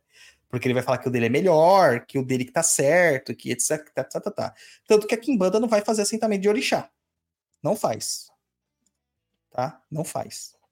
Ó, o Caio tá falando aqui, ó, o Michael Jordan foi jogar golfe. Lembrar de jogar bem mal, né? Mas ele foi jogar golfe depois que ele se beisebol, né? também. O Michael Jordan jogou beisebol também. Sim, mas não na carreira de basquete, né?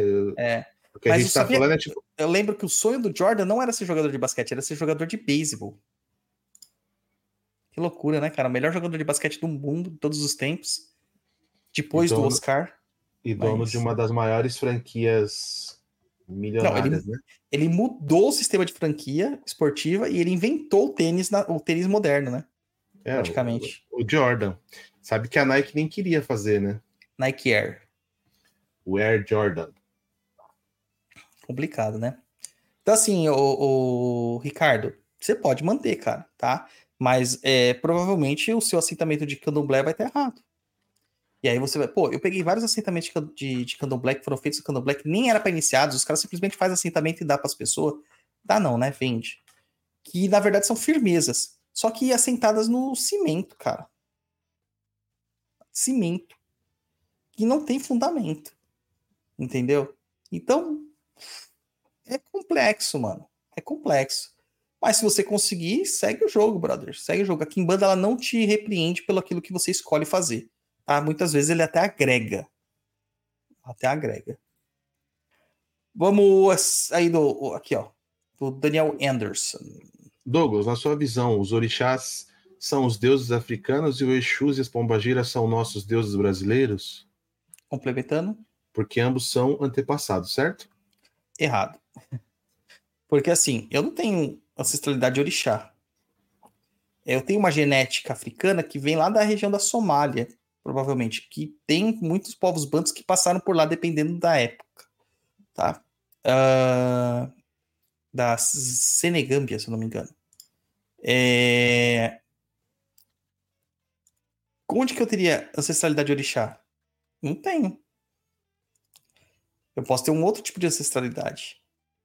Né?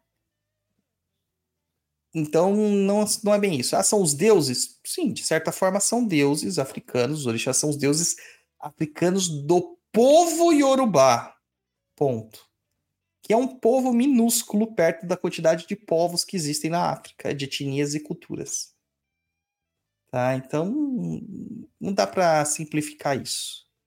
Né? Eu estava até escrevendo um aqui do meu próximo livro, né, que eu vou lançar. Não sei quando, mas vou lançar. Eu estou na página 58 dele. Eu estava escrevendo justamente sobre esse tópico. Justamente sobre esse tópico. São antepassados? Nem sempre o Exu é antepassado, nem sempre a Pombogira é antepassado, mas a maior parte das vezes é. Tá? Antepassado é o guia. O orixá hum, pode ser um antepassado mitológico, mítico. Não necessariamente alguém que realmente tem ali um contexto com você reencarnatório, tá? É isso. A última do Daniel aí, ó. Ei, Douglas, tu falou esses dias no Instagram que existem trabalhos com fezes na Kimbanda. Eu sei que é. Eu sei que é fundamento, mas, tipo, para que serviria esse tipo de trabalho? Dá um pequeno spoiler aí. Não, se inicia que eu te ensino. O segredo da Kimbanda é o segredo, cara. Não adianta, eu não falo. É o segredo da Kimbanda, é segredo. O fundamento nos revela. É muito louco essas pessoas que ficam revelando assenta, é, assentamento, pô, é, como faz, fazendo fundamento na internet. Muito louco esse povo. Muito louco. Ai, ai. Japonês, agora a gente tem uma pedrada, uma sequência aí no favoritos, é de quatro aí, ó. Bota aí, vamos lá. O Alisson Tonassi, canal Espíritos de Umbanda. Em nossa sociedade há valores complexos. Me explica um pouco melhor sobre a moralidade. Não entendo como pessoas espirituais inteligentes fazem coisas que minimamente em nossas leis são ilícitas. É, como prejudicar alguém e bular consequências e repre- represálias? Se matar alguém é minimamente negativo, intelectualmente, como pode ter validade espiritualmente? Tenho casa em Angra e penso em começar a estudar na Quimbanda, mas ainda me esbarra na questão da amoralidade. Cara, são perguntas muito interessantes, né? Agora, o cara tem um canal espírito de Umbanda e não sabe a diferença entre moralidade e amoralidade. E imoralidade é complexo, né? O cara faz Umbanda e não sabe porque isso não é só da Quimbanda, isso tá na Umbanda também. Os valores que as pessoas definem na, por aí são valores cristãos que não coadunam completamente com a Umbanda. Vamos lá, definição do dicionário, que seria o, o, o livro perfeito para todo mundo começar a estudar espiritualidade. Amoral, com A no começo, tá certo? Moralmente neutro, nem moral, nem imoral, que não leva em consideração preceitos morais. Estranho a moral. Certo? Que se mantém exterior ao julgamento ou qualificação moral, como, por exemplo, o animal irracional ou em circunstâncias frequentes a infância ou a loucura em contraste ao caráter consciente e refletido da imoralidade, que se mantém por desconhecimento, reprovação ou indiferença alheio a determinados códigos morais. Aquela sociedade cultiva costumes. Tá? Olha só, né? A moral, palavra moralidade, ela muitas vezes ela esbarra na outra palavra ética, né? A moral é um conjunto de valores individuais ou coletivos. Só que existe aquela questão da ética pessoal e da mo- moralidade coletiva. Tá? Vamos usar isso aqui como termos clássicos e simples. A moral é o que dizem que você tem que fazer. Não o que é certo ou errado. Dizem que você tem que fazer. Se você é amoral, é que você não segue as diretrizes desta é, lei. Não quer dizer que você não precisa obedecê-la. Você não vai obedecê-la nunca. Você não vai cumprir. Você pode cumprir. Você pode ter numa, numa sociedade a regra de que você acha que matar é, é, é ilegal, é imoral, tá? Você pode não respeitar essa regra, mas nunca ter matado ninguém. Você, de uma forma passiva, você se enquadra nessa moralidade. Mas você não está atrelado a ela, basicamente. Tá?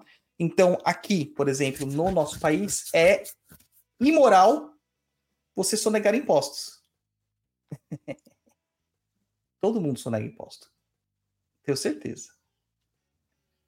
Na hora do imposto de renda, ah, sonega, cara. Nem que você, ou você faz umas pretas, pega um recibo aqui, uma divergência ali, uma, né? Tudo se dá um jeito.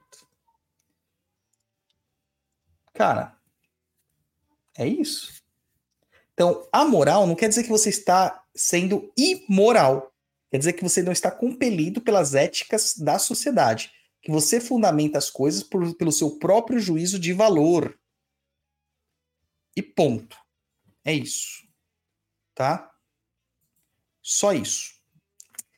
Já imoral é aquilo que é contrário à moral, à decência, indecente, mas de uma forma consciente.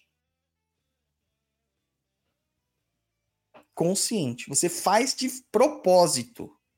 Entendeu? Os Exus e Pombagiras, eles são amorais. A Kimbanda é amoral. Por quê? Porque na nossa sociedade diz que você não pode fazer o mal pro próximo. Mas a gente faz. Mal no que sentido? Defina mal. Mal é tudo aquilo que faz doer o outro. Que ele sente dor. Seja física, psicológica, emocional ou espiritual. Então, se um cara que é abusivo, obsessivo, ele bate numa mulher, ele sente prazer nisso.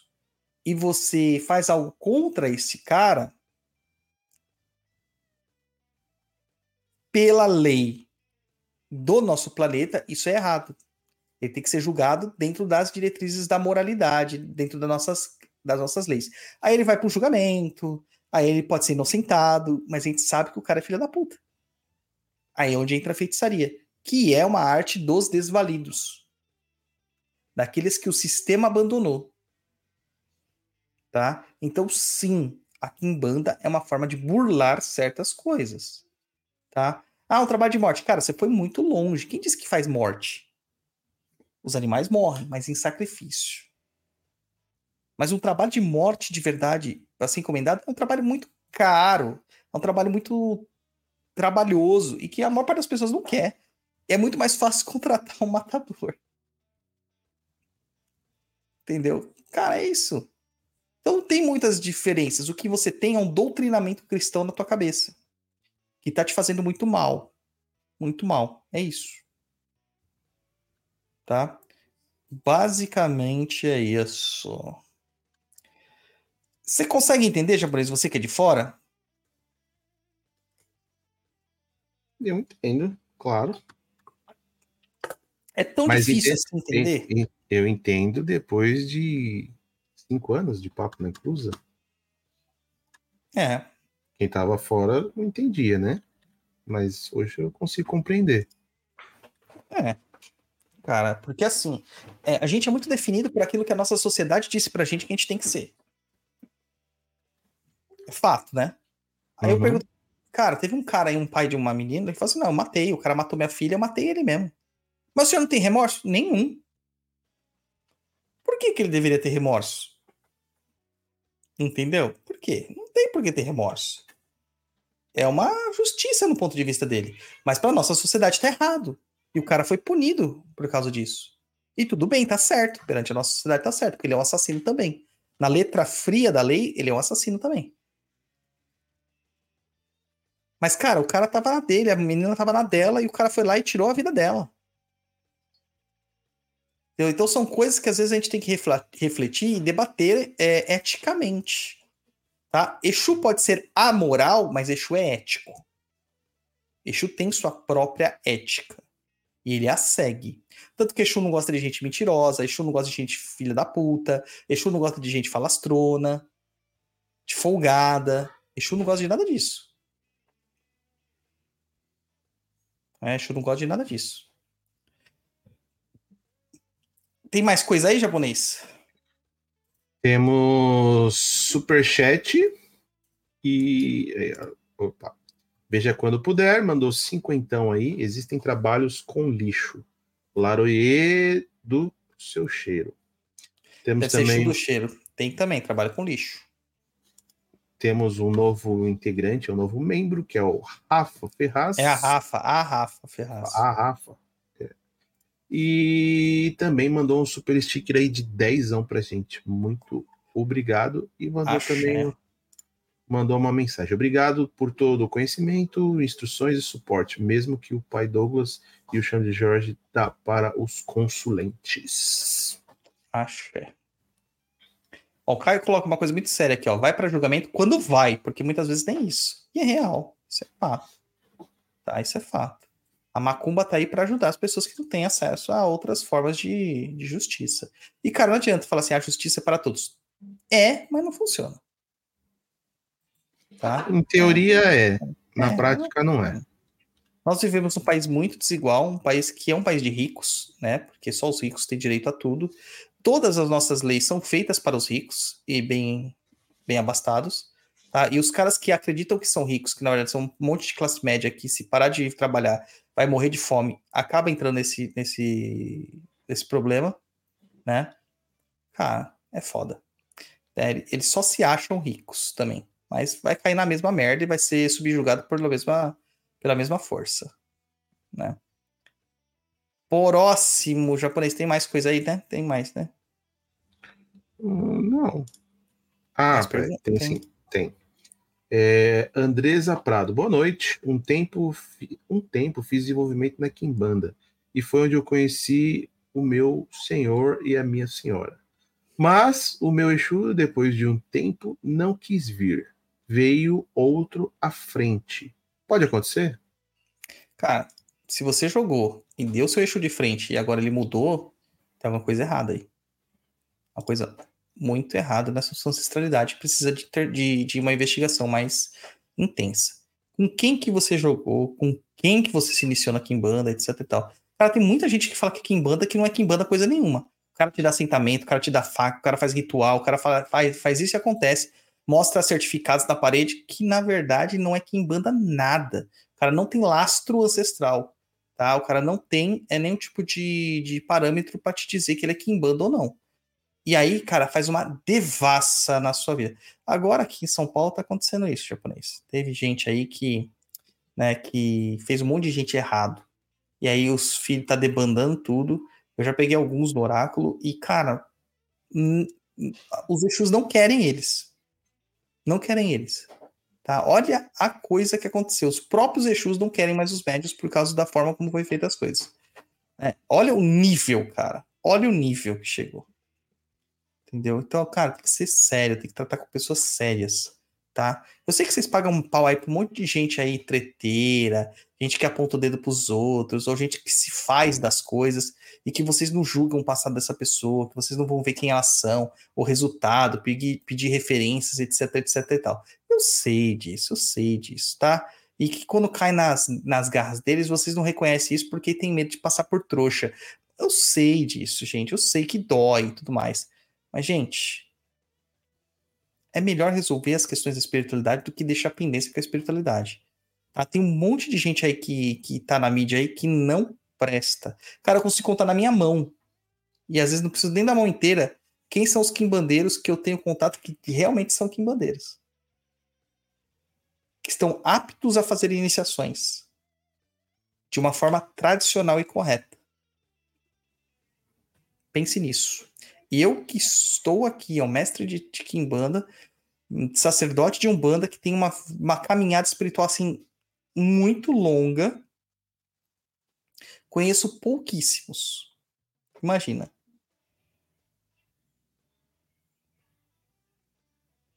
Certo, japonês? Tem mais um aí. Vamos lá, o Low Siciliano. Salve Tata e amigo Douglas. Consegui pegar o papo ao vivo hoje. Uma dúvida: o nome de batismo de um iniciado é revelado pelo oráculo ou pelo Exu em terra, se puder ser revelado, claro. É, ele é revelado pelo oráculo. Tá? Que é a voz do Exu. Né? O oráculo é respondido por um Exu. Então, dessa forma, é o Exu que tá falando. Ele só não precisa estar incorporado. Na Kimbanda você não incorpora para tudo, né? Você não precisa disso.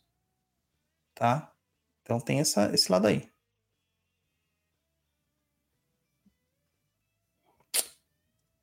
Alguém mandou mais alguma coisa? É, o... Não são os valores cristãos. É o Alisson lá está complementando aqui no chat. Põe aí, põe aí, põe aí, põe aí. Não são valores cristãos, mas apenas uma tentativa de entender, já que há muitas contradições de várias vertentes. E entendi bem o que é a diferença do amoral, imoral e a ética. O problema, isso, é isso. Estou estudando por onde caminhar, e é exatamente como eu penso que você falou. Mas há muitas distorções no que se coloca como amoralidade. Ó, eu vou falar um negócio aqui que eu não ia falar, eu ia segurar até o próximo próxima semana. E nem o japonês sabe ainda, porque eu não tinha conversado com ele, que a gente tinha conversado depois do programa. Sexta que vem, eu tô com um papo na encruza marcado de novo. De novo, japonês. Mais uma sexta-feira que você não vai pra, pra Sborne. Não vai poder pro swing. É, escutar Takamushinzila, onde que a gente vai falar sobre a questão da, a, da Kimbanda cósmica e anticósmica. Primeira coisa, cuidado com o que dizem, com as vertentes que dizem. Procure uma Kimbanda tradicional. O que, que é Kimbanda tradicional? Kimbanda Malay, Kimbanda é, Nagô, Kimbanda Mussurubim. Ah, mas as outras Kimbandas não são boas? Cara, depende de quem está se formando nelas. Tá? Luciferiana, meu brother, eu diria que se você quer realmente ter uma tradição, fuja. Principalmente se você tiver um outro escopo religioso como a Umbanda, né? Fuja, tá? Fuja. Aqui em Banda Congo, me faltam referências para avaliar. Eu precisaria, porque aqui em Banda Congo é a, é a nova moda da- do verão, né? Então, um monte de gente tá falando que faz Kimbanda Congo. Só que elas divergem nos fundamentos entre as Kimbandas. Então, a gente vê que não há uma coesão. Não havendo uma coesão, elas não podem ser tratadas como uma tradição. Por exemplo, eu conheço duas pessoas que falam que fazem Kimbanda Congo, né? Que a forma de assentamento delas é totalmente diferente. Como pode se é a mesma tradição? Podem mudar elementos, feituras, mas a essência do assentamento, né? Tem gente que faz um assentamento para uma hora de espíritos para vários espíritos. O outro faz assentamento muito parecido com a Nagô e fala que é Congo. Tem alguma coisa errada aí, tá? Tem alguma coisa errada aí. Tá legal? Então, é, esse é o entendimento. É, é muito complexo, é muito difícil, é muito dificultoso, mas foge dessas coisas que podem te dar margem para mais dúvidas. Foque nas questões mais tradicionais, tá? Dentre essas que eu falei, aqui em Bandanago, agora, por causa do trabalho que o Tata Kamoshizila, o Tata Quilumbo, eu, o Tata Malembo, é, é, fizemos, ela está mais difundida. Tá? Então ela tem mais acesso, porque nós somos pessoas que somos intelectuais, né? Não, não tem por que não falar isso, porque somos, isso aqui não é uma qualidade, isso aqui é uma característica. Nós gostamos de estudar, nós nos aprofundamos, nós gostamos de metodologia, nós conseguimos transformar isso num, entendimento possível de ser passado para a próxima geração. Entende? Então, tem coisa boa vinda do Tata Quilombo por aí. O Tata Malembo acabou de lançar um livro de, de pensamentos do Exu dele lá, que na verdade é uma cartilha que a princípio você fala assim, nossa, que simples, mas leia com atenção as, os escritos. Você vai ver que de simples não tem nada. Tá? O Tata Kamoshizila tem um monte de livro aí lançado. Fora isso, tem, tem os meus livros, que não tem de Kimbanda, mas tem de Umbanda. Além de tudo que a gente faz no blog, faz nos Instagrams, faz aqui no Papo da Encruza. E as revistas em ganga. Né? Então, essa, você vê que tem uma estrutura não é, sabe, não é uma coisa muito solta. É uma coisa que você consegue lastrear. Isso te dá segurança. Aí tem esse entendimento de que a Kimbanda, que não sei o que, ela é a coisa do diabo. Realmente, Exu é o diabo. Mas um monte de gente que fala que Exu é o diabo queria estar na passeata lá na marcha de Exu. Aí eu fui o único que falou que não ia desde o começo, que era para respeitar minha ancestralidade, que as pessoas não sabiam a porra do que era Exu. Né? Aí, de repente, começou todo mundo debandar da marcha também. Né? Uh, cara, são várias situações que você vê que existe um afã para ganhar seguidores e para fazer uma lacração na internet e que depois isso não se sustenta. Isso não se sustenta. Agora a nova onda é o Exu anticósmico. O Exu que quebra tudo, o Exu que rompe com tudo, o Exu que vem a, é, fazer o falso Deus é, sucumbir à sua vontade. Cara, absurdo, porque na própria Kimbanda nós entendemos, porque a base dela é, é Banto, que existe um criador inefável, tá? o Zambi, mas que ele tá pouco se fodendo para nós. Se ele tá pouco se fodendo para nós, por que, que a gente ia querer ir contra ele, se ele não tá interferindo em porra nenhuma? Eu tô falando muito palavrão hoje, né, japonês? Tô nervoso. Ele não vai interferir em nada. Entendeu? Não vai interferir em nada. Então, nesse processo, neste processo, a gente vê que na verdade é uma birra, uma manha dessas pessoas. Tem alguns pensadores anticósmicos que eles têm um pensamento coerente, mas que não é a maioria, porque a maioria usa um discurso infantil. Tá? E eu não estou chamando a pessoa de criança, estou falando que o discurso dele é ingênuo. Só isso tá? É isso. Beleza? Zeramos japonês. Ah, tem um. É, tem é, a Paula Gilbertoni, mandou um super sticker de R$10,90. O Alisson mandou, ó, completou aqui, ó. Agradeço pelas indicações, estou na Umbanda, mas em processo de transição de conhecimentos. Então, Alisson, a questão é essa: não há transição, há, há a inclusão, a absorção. Você vai adquirir novos conhecimentos, você vai somar. Aqui em banda, ela não despreza nenhum tipo de conhecimento, ela soma os conhecimentos que você já tem. Gostou dessa, né, japonês? Gostou, né? Muito bom. Muito bom, muito bom. Então é isso, Japa. Terminamos aqui duas horinhas de Tá Perdido na Encruza. Muito bom. É, quem sabe o pessoal gosta né, dessa, desse formato e vai ver o Tá Perdido.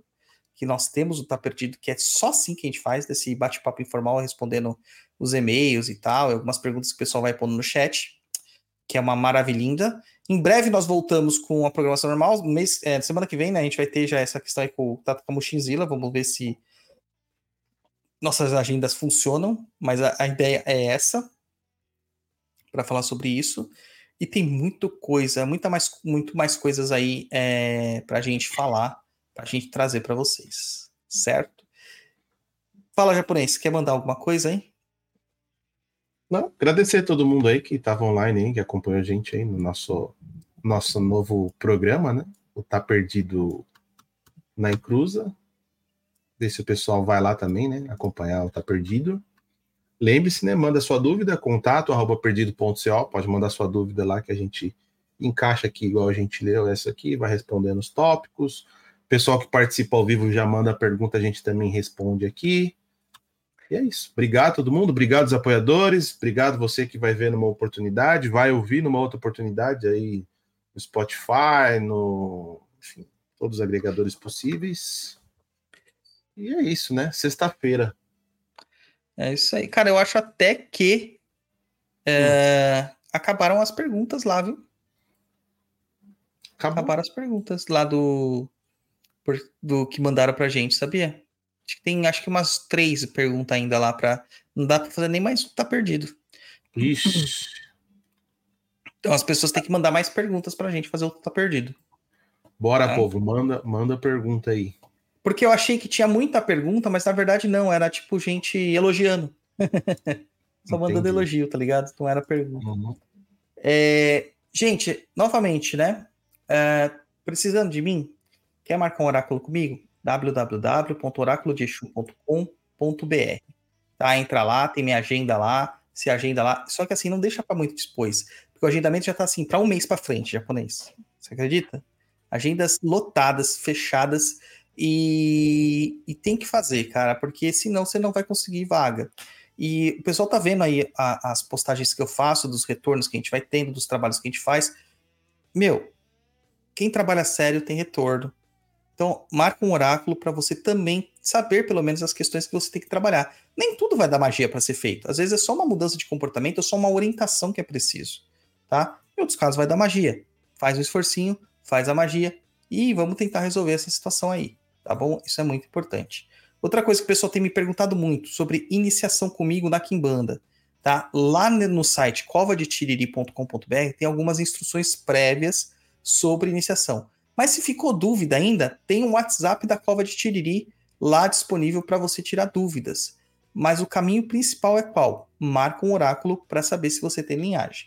Tudo é a partir do oráculo. E a gente marca, a gente tira dúvidas, a gente faz o trabalho bacana aí. A nossa família é uma família bem é, rígida, tá? Porque ela é chefiada pelo eixo Tiriri da Calunga, bem rígida, mas também, como vocês conhecem aqui, é nesse estilo aqui, que a gente passa muito ensinamento, porque eu tenho esse lado mais professoral, né, por assim dizer, e o Tiriri gosta muito também que eu disponha de recursos para as pessoas, para que elas saibam fazer uma macumba bem feita. Tá bom? Então é isso aí. Aguardo todos aí que têm interesses. Saravá, axé, japonês, amanhã tem churrasco, não esquece. É, vou falar com você depois do acabar o programa aqui. Segura Salve. Tchau. Valeu! E eu sempre, eu sempre esqueço dessa saída aqui. Eu tenho que